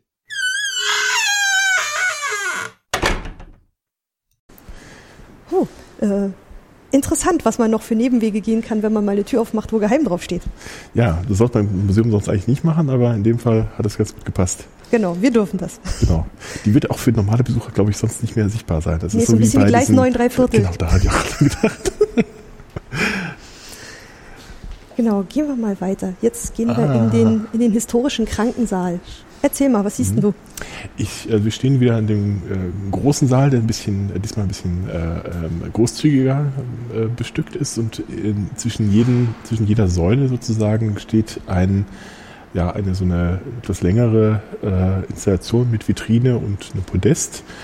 Wirkt so ein bisschen wie, ähm, gut, das muss ich sagen, habe ich vorhin schon gehört, so ein bisschen wie die Krankenbetten, die hier aufgereiht sind. Ähm, tatsächlich sieht man ja auch dann Krankenbetten. Ähm, Hier ist auch noch, guck mal, Krankensaal und, in der ach, das war auch tatsächlich der Krankensaal, deswegen. Genau, ah, ein Foto von das ist ja 1910 schlau. hängt am Eingang. Das ist ja schlau gemacht. Also man sieht tatsächlich da auch die alten Betten. Äh, damals gab es aber noch keine Säulen, offensichtlich. Äh, Das habe ich mich auch anderer- gefragt. Auf dem alten Ist das ein Foto anderer Saal? aus dem, ein, äh, von den Fenstern her könnte es hinkommen. ja, aber vielleicht gab es ja noch einen eigenen so ein Flügel. Modell. Vielleicht gab es noch einen anderen Flügel. Also kann sein, dass die. Hier ja. drüben gibt es auf jeden Fall so ein Holzmodell davon, Ja. wie früher die äh, Aufteilung war. Mhm. Hier steht dann oben immer drin, wer wo gelegen hat. Ach, das ist ja schlau gemacht, ja. Hier zum Beispiel Oh. äh, Kretzigen Weiberstube, infizierte Weiberstube, Salivationsstube, gut, das sagt mir jetzt nichts. Ähm, ja was ist, Saliva ist doch Speichel. ist es nicht Salvia? Saliva? Oder da ist ein Vitamin I zu viel drin. Saliva. Und auch hier unten gibt es auf jeden Fall das Ganze auch nochmal für die Männer. Kretzigen drüben, Männerstube. Die sind also weitesten voneinander ausgeteilt. ja, also das war getrennt voneinander und nach Krankheiten. Und also in dem Raum werden so, ähm, es gibt hier verschiedene Themenblöcke wieder. Ja, also hier fangen wir an mit offensichtlich mit Schusswunden und ähnlichem. Haut, also hier oben steht es immer oben an der Vitrine. Ah, hier geht es um die Hautgeschwulst. Was hat das mit dieser Waffe auf sich? Das ist eine alte, alte Muskete, die hier liegt. Es gibt immer zu jedem Mhm. dieser Themenblöcke gibt es eine, eine Geschichte, Mhm. die sich an einem Menschen festmacht. Und das ist, Ah. ähm, das sind immer so private oder aus dem Leben dieses Menschen oder auch aus der Krankheitsgeschichte. Das ist nämlich ein gewisser Adam Heinrich, der 35 Jahre alt war und ein. Ist aber wohl anonymisiert worden. Ach so. Also, aber ähm, ja, also genannt. um dem Ganzen ein. Gesicht zu geben, Ja, glaube ich, genau. was ich auch äh, ganz interessant finde, auf jeden Fall das so zu machen. Adam Heinrich L. Punkt heißt er ja auch, deswegen. Und der hatte wohl ein Geschwulst, aber äh, diente in der preußischen Armee, deswegen hat er dort äh, auch den, äh, sozusagen seinen persönlichen Besitztümer, sein, sein, äh, seine Muskete und äh, zwei Spuren mitbekommen. Verstehe. Oder es soll zumindest äh, andeuten, dass sein, nee, wird wahrscheinlich nicht sein Pri- privates sein. Nee, gehört nicht dazu. Aber es ist ähm, quasi aus der Zeit. Warte mal, er war Soldat, dann hatte er diese Krankheit und ist äh, nach, der, nach der scheinbaren Heilung ist er dann wieder zu seinem Regiment zurückgekehrt. Mhm. Das ist so die Geschichte, die sie da ganz kurz äh, Genau. erzählen. Und hatte eine geschwulst. Ganz wichtig, die geschwulst. Ich hatte auch lange, ich habe immer gedacht, es ist das geschwulst, aber es ist die geschwulst. Ja. Aber die dann irgendwann Kindskopf groß war, Ja. steht dabei. Ordentlich. Ja. Also offenbar ein gutartiger Tumor, sonst hätte er den nicht, äh, nicht, hätte er nicht zurückkehren können. Oder vielleicht ist er dann auch aus anderen Gründen. Und hier Gestorben. hinten am anderen Ende der Vitrine, also quasi, Ja. Wenn man von den Krankenbetten ausgeht, so hinter dem Kopfteil. Genau, am Fußende ist immer die Geschichte und am Kopfende ist dann immer allgemeineres über diese Art der Krankheit. Hier liegt Besteck, Säge, machen wir gerade, also so Schnittwerkzeuge. Ich glaube, haben wahrscheinlich auch, ne? Das ist so ein, so ein Sägen und äh, Skalpelle, also wahrscheinlich wirklich Nummer zum 10. Abtrennen von, von Körperteilen. Wax. Ja. Warte mal, Nummer 10, wo ist denn die Nummer 10? Hier oben, chirurgisches Besteck. Genau, weil der Tumor wurde irgendwie ja. aufgeschnitten. Schädelsäge mit rundlaufender Schneide, Stichsäge, Skalpelle und Messer. Was haben die denn da an den Hals geklemmt? Äh, das sieht so nach einer, einer Wundpresse aus, ne? Ja, aber die haben Nee, da nee, was das Ist, äh, durchgesteckt. das ist ein Pfeil. Nummer 18, Anlegen eines Haarseils. Aha. Bitte? Durch die Öse in den Schenkeln der Zangenspitze sticht der Chirurg eine dicke Nadel. Chirurg. Chirurg. Das klingt immer noch nicht besser. Eine dicke Chinese Nadel. oder Chinese? Chinese. Chemie oder Chemie? Chemie. die mit einem Leinenstreifen bestückt ist. Das Textilband verbleibt in der Wunde, wird ständig etwas weitergezogen. Aha. Eines alle- löblichen Eiters. Ah, ja, ja, das, das findest du übrigens auch schon in äh, bei Paracelsus, der auch dann davon redet, dass man dann Eiter ähm, anlegen soll, weil das angeblich So hilft. absichtlich. Ja, ja, man glaubt ja, dass das, dass das so quasi was Gutes ist, was der Körper produziert, um zu heilen. Äh, war natürlich nicht wirklich eine Na, gute man, Idee. Uah, ja, der sieht doch nicht sehr glücklich aus. Nee, nee. Also ist hier so eine Holzschnitt. Ach nee, keine Ahnung. Äh, Kupferstich? Kupferstich, ja. Hier Auf diesem äh, Kupferstich ist dann. Ah, man kann doch nicht einfach so, man kann doch nicht da so einen Stoffstreifen durchziehen. Offensichtlich schon, ja. Aber macht man ja bei, bei, bei anderen äh, entzündlichen Sachen, hilft das ja auch, dass man irgendwie so einen Faden was so durch eine, durch eine Alterblase oder so zieht, ne? Dass das dann aus. Na, nur um es zu öffnen. Äh, ja, ja. Damit es, also manchmal hält man eine Wunde offen, damit Ja, ja, äh, das genau. abschließen kann, weil damit Mhm. sich da drinnen kein Abszess bildet. Aber sonst, Das ist nicht so schön. spätestens jetzt steigen die Leute aus. Jetzt, danke, dass Sie uns bis zu, bisher zugehört haben und Na, hier hier gibt's dann auch noch so eine Einführungstexte wie haut eine Tür nach draußen. Ähm, so die, die Ansicht dieses, dieses Organs und die verschiedensten Sachen, mit denen man da teilweise malträtiert wurde. Lehrbücher. ah ja, auch Apothekengefäße mit den allen möglichen. Ah ja, genau, da haben wir es auch das Apothekenmuseum in Heidelberg, äh, die auch eine große Sammlung davon haben. Dann auch solche, solche, äh, die Geschichte dieser ganzen Bestandteile anschauen kann. Genau, die haben jetzt nicht unbedingt was mit dem Patienten, der vorne ähm, vorgestellt wird, zu tun, sondern eher so um das Medizin der Zeit grobe, sozusagen. genau. Zickzack oder erst links und dann Äh, rechts? das machen wir passend. Äh, Wir stehen nämlich jetzt vor äh, einer Ja. schweren Geburt. Dorothea S. ist schwanger. Das Ungeborene liegt quer. Schließlich äh, wird ein Chirurg geholt, der Charité, der das Kind wenden kann und die Entbindung dann glücklicherweise zum Abschluss bringen kann. Und hier neben liegt dann eher, das finde ich auch ein interessantes Sammelsurium eigentlich. Es liegt hier so ein Babymützchen. Ähm, Ah, da habe ich neulich was, äh, habe ich davon erzählt? Mit der Kröte? Hier steht, die Kröte ist seit der Antike ein Symbol für die Gebärmutter. Als Genau. Votivgabe wird sie in Wallfahrtsstätten von Frauen mit Frauenleiden oder einem erfüllten Kinderwunsch gestiftet. Da habe ich nämlich neulich was erzählt. Warum, warum Kröte? Ganz einfach nicht, äh, ganz einfach deswegen, weil man glaubte, dass die Gebärmutter ein Organ sei, das im Körper herumwandern könnte. Und sich durchaus Fühlt sich an auch manchmal so an. Stellen, das weißt du mehr als ich, ähm, dass sich dann auch durchaus anderswo äh, quasi festsetzen könnte, bis hinten ins Gehirn. Und man glaubte, dass dann, dass dann die, ähm, weil das ja die Hystera, also die Gebärmutter, griechisch Hystera, äh, die würde sich dann quasi äh, bemerkbar machen Ja, als bei den Hysterie, Frauen als ne? Hysterie. Mhm. Genau, das sind quasi diese Frauenleiden, die quasi auf der Gebärmutter basieren würden. Naja, kein Kommentar. Alles, alles Unterstellung. So, anlässlich der Geschichte von Mhm. Dorothea S.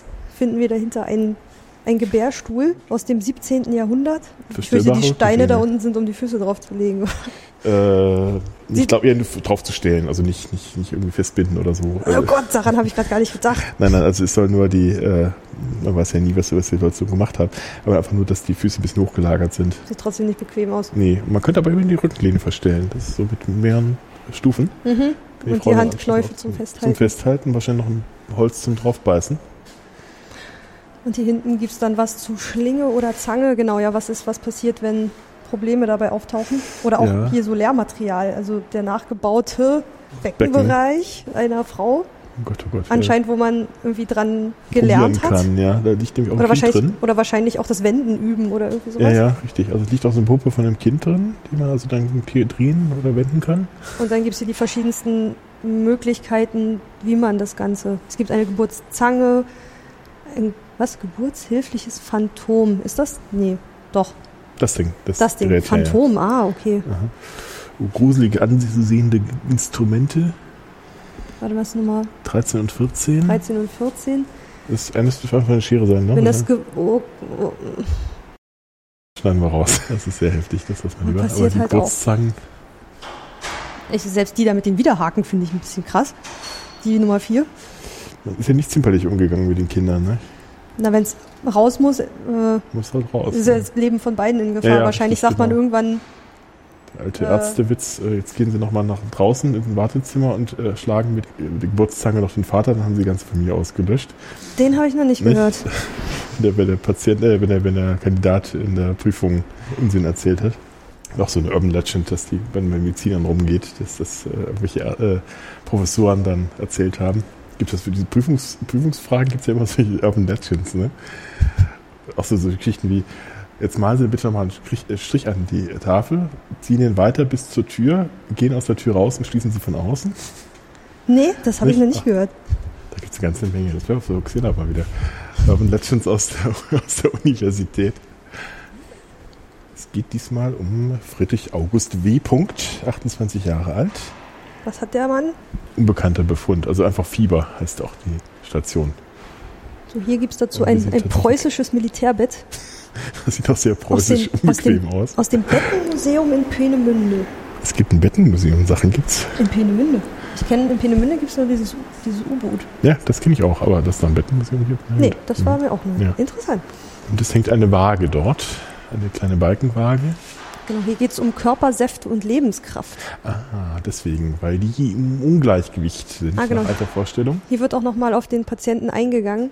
Der Patient wird als Aufhänger genommen, um über diese Phänomene oder Krankheiten zu sprechen. Grüner Star, oh je. Hier in ein Paar der, ähm, ich nenne es weiterhin Fußteil, weil es ein bisschen bettenähnlich aussieht.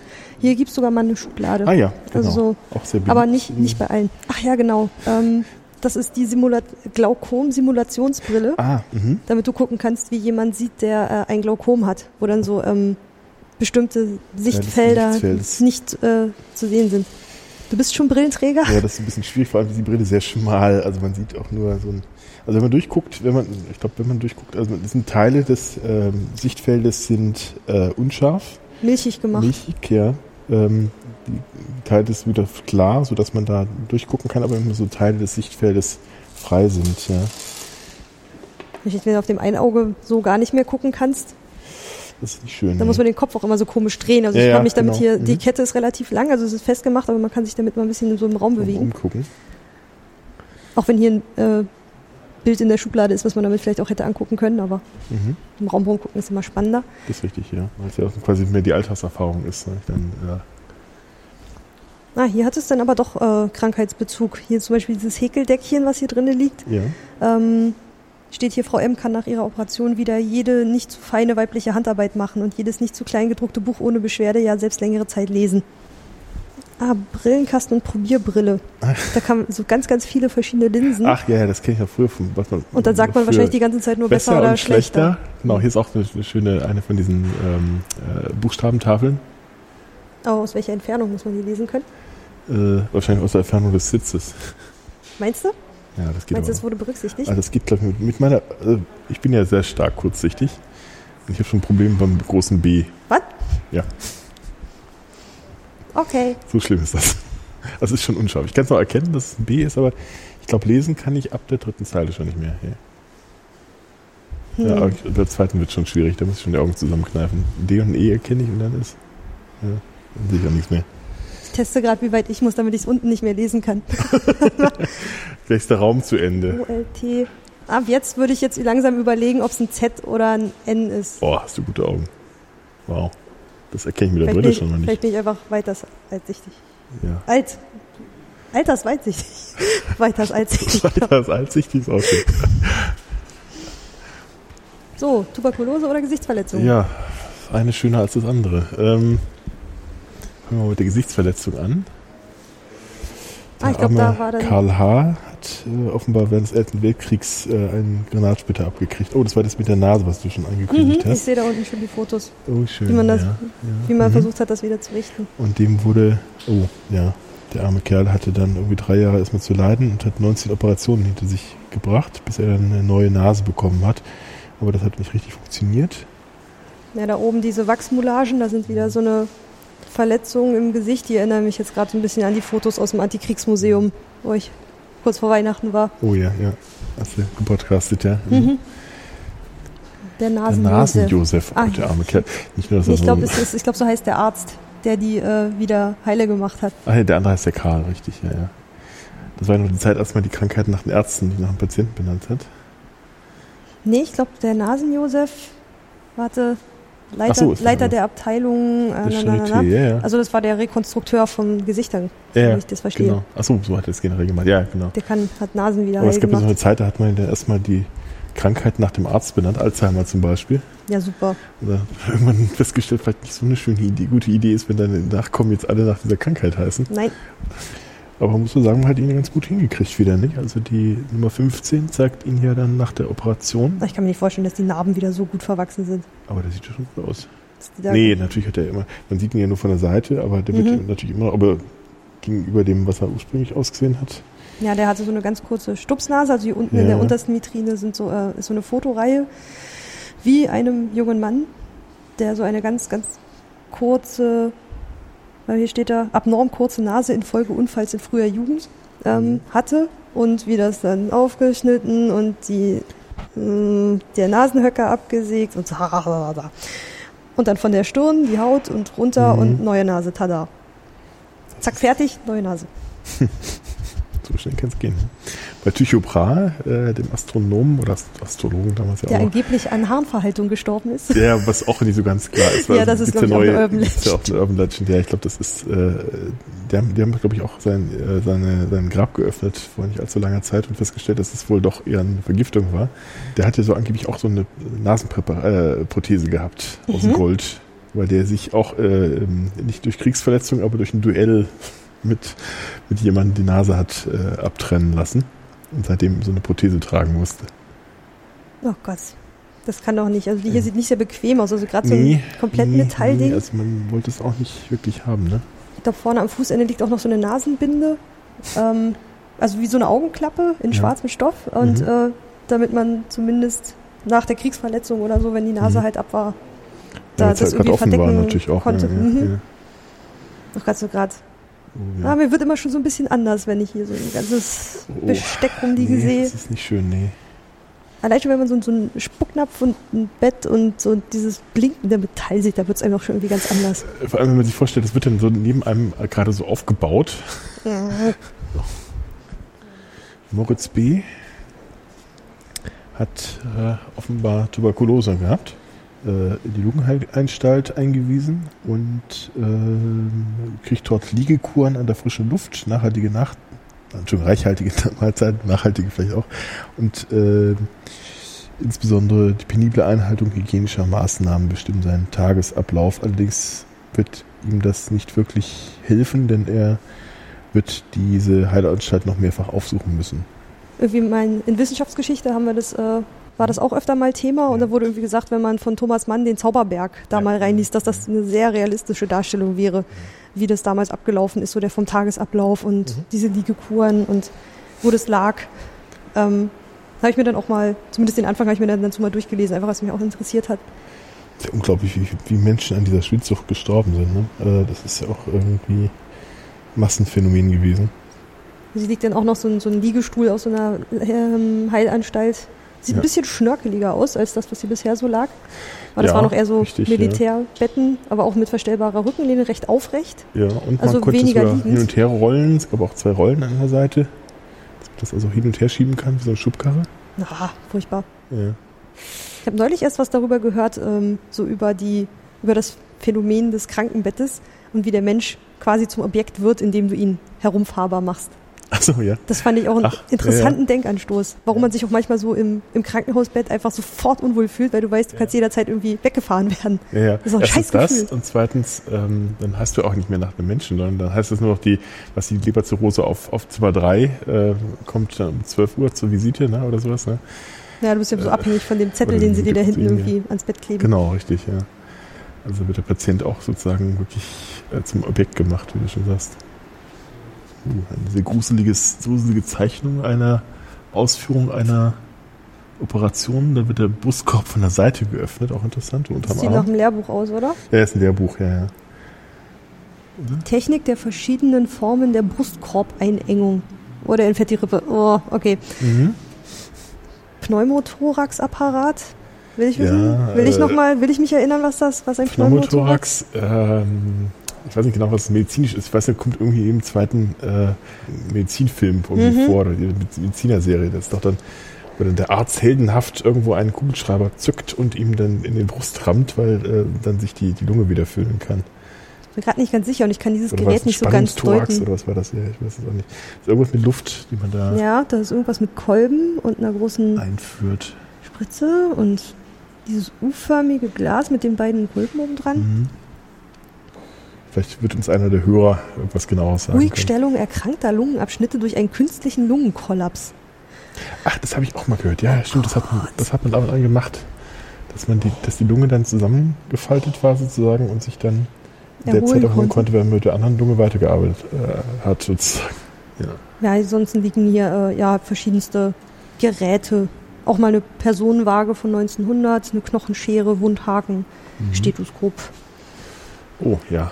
Eine eiserne Lunge haben wir hier. Das ist ein sehr beeindruckendes Gerät. Ja. Ich will ja nicht drin liegen müssen. Nee, vor allem, wo las ich das neulich? Äh, es gibt äh, die älteste Frau, die, äh, oder die Frau, die am längsten in, in so einer eisernen Lunge überlebt Die hat. hat ihr ganzes Leben da drin verbracht, Die oder? war mit 15 Jahren reingekommen, ist mit 86 gestorben oder sowas, Mhm. ne? Also Über so die habe ich auch mal gelesen. Ah. Boah. gruselig. Und hier geht's auch da noch- guckt ja nur der Kopf raus. Also man liegt die ganze Zeit da drin.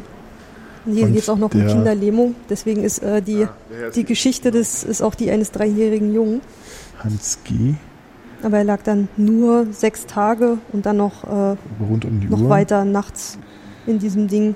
Und hat sich anscheinend, äh, er konnte später wohl mit, äh, also hier gibt es wirklich mal ein Fotoalbum dazu. Ja. Und da hat er sich auch wieder erholt. Also er Mit Gehapparat. wieder, wieder laufen. Und ein kleiner Teddy liegt daneben. Der wird modern sein. Ach, dieses. Gerät. Das ist ein gruseliges schon, Gerät, ja, ja. Hat ganz viele Fenster und Eingriffe und, und hier dieses Bild. Kinderlähmungsepidemie. Krankensaal mit, äh, was sind das, 20, 30 dieser Apparate. Haben sie eine Turnhalle, umgebaut. umgebaut. Oh, das ist echt ein gruseliges Bild. Oh, da liegen auch Kinder drin. Ja, natürlich. Ich kann mich gar nicht richtig entscheiden, was ich schlimmer finde. Die eiserne Lunge oder dieses relativ moderner aussehende ähm, Krankenhausbett. Mit diesen ganzen. Ich, aus persönlichen Gründen finde ich das hier schlimmer, ehrlich gesagt, weil genau diese Krankheit, die da beschrieben wird, äh, äh, bei mir im Kreis auch aufgetreten. Die Sepsis. Ja. Also wir stehen vor einem, vor einem Intensivbett aus 2007. Mit Beatmungsgerät und äh, allen möglichen Ja, weiteren. draufgelegt ist, glaube ich, Ja. alles an Schläuchen, was man so an so einen Menschen irgendwie anschließen kann. Und dahinter auch dieses äh, Überwachungsmonitore, Regler. Also halt wirklich äh, jetzt nicht normales Krankenbett, sondern wirklich Intensivstation. Ich glaube, beim letzten Mal hat das auch noch in, in re- unregelmäßigen Abständen so einen Piepston von sich gegeben. Oh, ja. Ich glaube, den habe ich heute noch nicht gehört. Nee. Aber das war immer noch so zusätzlich so. Oh, Oh ja, das, das, das Geräusch habe ich zu hassen gelernt, ja. Ja, Das- ein gruseliges Geräusch. Also das, das verfolgt mich immer noch. Ich meine, ich habe gar nicht so viel Krankenhauserfahrung, aber allein immer dieses so. Bang, ja, ja, immer dieses komische schlimm, Geräusch. Ja. Das äh, tönt hier eigentlich sonst lang. Genau, die Sepsis, die Überschrift des äh, Textes dazu ist die Entzündung des ganzen Körpers. Ist das Blutvergiftung oder ist das noch was anderes? Ja, ja, ich okay. glaube, das geht auf die Blut- Blutvergiftung ähm, zurück. Karl R., der hier beschrieben wird, der sich bei, bei Arbeit, Tischlerarbeiten eine Risswunde über den Finger zugezogen hat und das dann sich entzündet hat. Fällt mir wieder ein, dass meine, dass meine Tetanusimpfung nicht aktuell ja, ist. unbedingt. Ich glaube, ja. ich, glaub, ich, ich das hat, kann man sich die unten dieses Museum abholen? hat wirklich einen sehr praktischen, man geht ja aus manchen Museen ja raus, irgendwie so angeregt, äh, Mhm. äh, gedanklich, äh, was ich, sozial und so weiter. Aber hier hat man wirklich einen, wahrscheinlich wirklich einen passenden Effekt. Man geht nämlich direkt danach wahrscheinlich zum Arzt und wird sich alle Impfungen geben lassen, die noch nötig sind. Bock auf eine Zigarette? Hm. Mhm. Geh dir unten die Raucherlunge angucken. Genau. Hier ist in der Schublade, glaube ich, der Anschlussplan. Ja. Man, man tut sich schwer, den, den Menschen in, diesem, in dieser Skizze zu finden, Gott, ja. weil da irgendwie alles... Viele Äh, Geräte und. Naja, also ich verstehe die Hälfte davon nicht, weil das einfach Sämtliche irgendwelche... Körperöffnungen sind da mit, mit äh, Instrumenten und Schläuchen und sowas versehen. Also man will es gar nicht wirklich wissen. mhm. Ja, Das war das war. das historische, Das was Kranken... Oh, ich habe den Titel schon wieder vergessen. Äh, Steht vorne am Eingang wir nochmal. können weiter vorgehen. Vorspulen. Genau. am Krankenbett. Wir haben, wir hier die These, dass man Benennung von Dauerausstellungen äh, sich gar nicht behält als, als Besucher. Denn äh, man geht in irgendwelche Ausstellungen rein, weiß noch, ah ja, ich habe ja die, Muse die Ausstellung in der Charité Mhm. angeschaut, aber wie die Dauerausstellung da hieß, das behält ja kein Mensch. Nee, das fällt mir auch echt schwer. Klar, das versuche ich so im, im Vorfeld, aber wer im Museum arbeitet oder so wie ich das jetzt irgendwie studiert hat, also Der guckt Der da eher guckt da drauf, noch aber der normale anders drauf. Besucher Der weiß doch gar nicht, wie die Ausstellung Weil ich sehen will, ah, passen jetzt Ausstellungen plus das, äh, der Titel, passt das jetzt auch zusammen? Ist es das, was mir versprochen wurde? Wie ist es aufgebaut und so? Diesen ganzen Kram. Genau, aber das war zumindest der Saal am Krankenbett, dieses bisschen auf Krankenzimmer, wie ein Krankenzimmer anmutendes, mhm. so dieses ist das so ein bisschen dieses OP-Grün, in dem die Vitrinen gehalten sind? Das kommt so hin, ne? Diese Krankenkittel. Ja. Wir haben ja hinten auch einen Krankenkittel liegen. Der ist ein bisschen, bisschen, noch ein bisschen greller, aber so ungefähr also die Farbe ist, ist das. Ich finde, ne? das passt von der Stimmung passt her verbreitet. Das. Ja, ja. Die anderen Vitrinen hier waren eher immer so ein Backsteinrot. ja. Außer die graue Vitrine. Aber die Farben sind auch gut durchdacht, finde ich. Also ich meine, es war so die typischen Farben, die man so Mitte, Mitte der 2000er Jahre genommen hat, nicht? so bis Pastellfarben. Aber es passt sehr gut dazu auch. Genau, wir sind jetzt erstmal durch. Genau. Wir lassen das Ganze mal kurz sacken, gucken, ob wir noch irgendwo einen Kaffee finden. Dann steht das noch das, dann steht noch ja. das Fazit an. Genau. Alles klar, dann machen wir erstmal Päuschen. Wir sind durch durchs Museum. Wir stehen noch auf dem äh, Campus. Wie war es denn für dich? Dein erster Besuch im Medizinhistorischen Museum des, ja, der Berlin äh, Charité? Hat mir sehr gut gefallen. Unter Sonnenausstellung vielleicht mal an. Also die fand ich sehr beeindruckend. Ähm, auch wenn die gar nicht so viele Objekte umfasst, äh, ist sie doch sehr, sehr spannend, weil ähm, ich glaube, das hast du mal in einer von den Podcast-Folgen schon gesagt, wenn man aus so, so einer Ausstellung rausgeht und es bewegt einen danach noch. Genau. Und man nimmt das noch mit und überlegt sich dann jetzt jedes Mal, wenn du nächsten Mal in den Spiegel guckst, ähm, äh, dass dann so eine Ausstellung auch was mit dir macht und äh, dich bewegt und dich anregt, äh, weiter drüber nachzudenken, dann hat sie, glaube ich, genau ihren Zweck erfüllt, dass man äh, solche Sachen dann auch mitnimmt. Und das fand ich bei dieser Ausstellung sehr gelungen. Also man denkt immer nach über, über sich selbst, sein, sein, seine Eigenwahrnehmung. Äh, Wenn man das nächste Mal ein Selfie vorm Spiegel macht. Ja, zum Beispiel, genau. Was macht das mit dir? Und äh, wie du schon sagtest, diese Installation, natürlich die, die, diese mit dem den zeitverzögerten? zeitverzögerten Film vor dem Spiegel, das ist natürlich am, am beeindruckendsten, äh, weil das äh, ja doch einen so komplett irritiert. Ne? Also allein schon deswegen lohnt sich diese Ausstellung anzuschauen. Ja.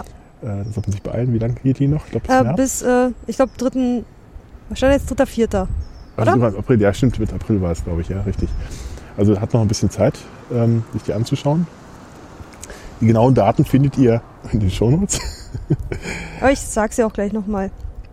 13. November 2015 bis zum 3. April 2016. Dann auch die, die Dauerausstellung selber, die einen ja doch einen großen Bogen macht, äh, von den ganzen Anfängen über die Kuriositätenkabinette bis hin dann tatsächlich zu den ersten äh, ernsthaften Bemühungen, den menschlichen Körper zu verstehen und äh, zu erforschen und insbesondere natürlich gegen die Krankheiten vorzugehen, die den Menschen so erleiden, äh, erdulden muss.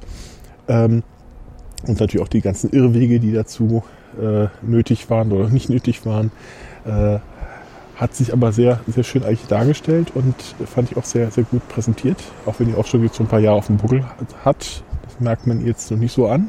Ich glaube, die, die Ausstellung kann auch noch ein paar Jahre so stehen bleiben, ohne dass sie, dass sie veraltet. Nicht? Also es gibt ja auch andere Ausstellungen, da merkt man es dann an der Technik oder an, an Inhalt, die, dass sich das quasi dann mittlerweile schon überholt hat. Aber das ist, glaube ich, hier nicht der Fall. Das kann man sich ja auch weiterhin so anschauen.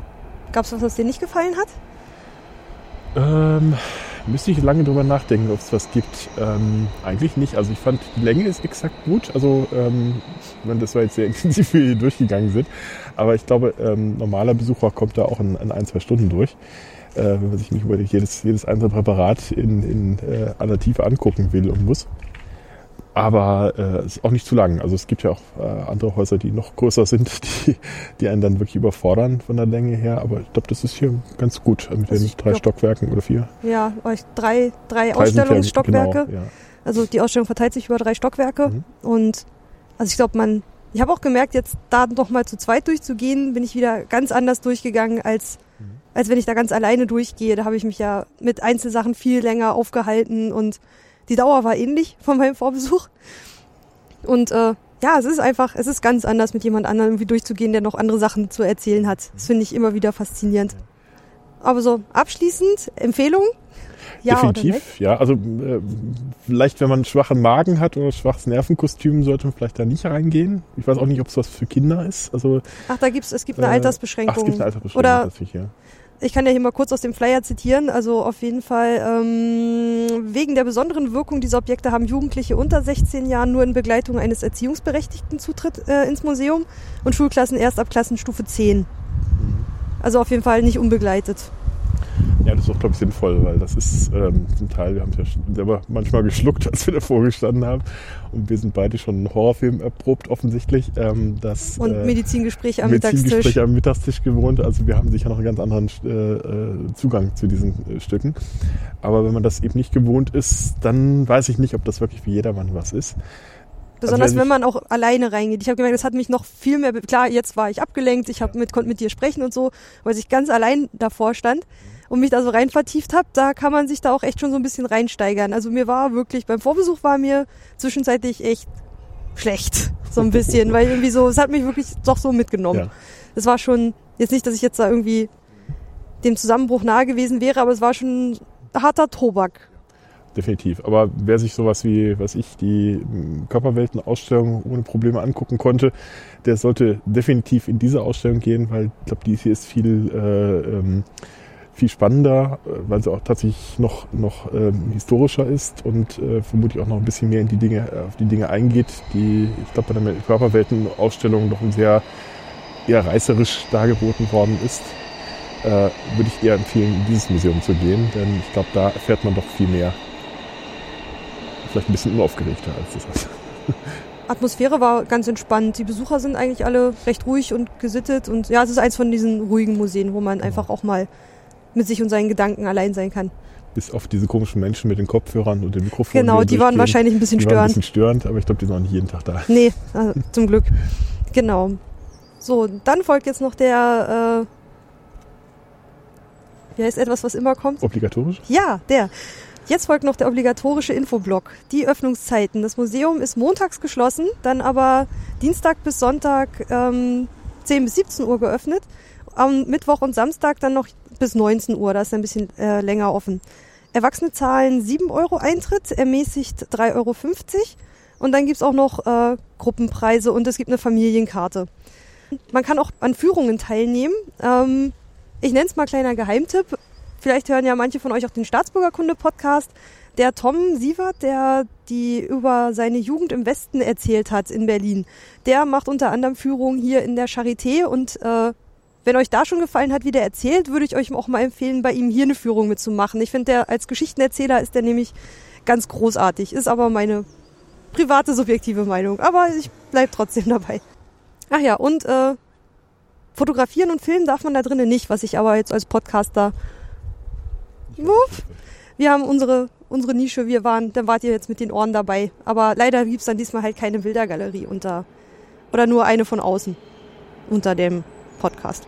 Aber ich glaube, auf der Seite von der Museum kann man natürlich auch ein paar Bilder finden, äh, so dass man schon einen ersten Einblick hat. Aber auf die Weise kann man sich auch überraschen lassen, wie es es dann aussieht. Genau, so ging's mir ja mit deinem Museumsrundgang mit Michael Merkel. Ah, Da bin ich jetzt ja auch gespannt und überlege mir, hm, ist das Bild, was äh, der Mirko und der Herr Merkel mir da gezeichnet haben, hat das irgendwas mit der Realität zu tun? Also ich bin auf jeden Fall angefixt und wenn ich in der Gegend bin, will ich auf jeden Fall mal hingehen. sehr schön. Das ist das, was wir erreichen wollen mit diesem Podcast. Genau, ich hoffe, das ist uns jetzt auch gelungen mit dem Medizinhistorischen Museum der Charité in Berlin. Wir verabschieden uns. Macht's gut, schaltet auch beim nächsten Mal wieder rein, sowohl in den Exponiert-Podcast Und äh, auch in Angegraben und das geheime Kabinett. Auf bald, eure Ulrike. und der Butler. Tschüss.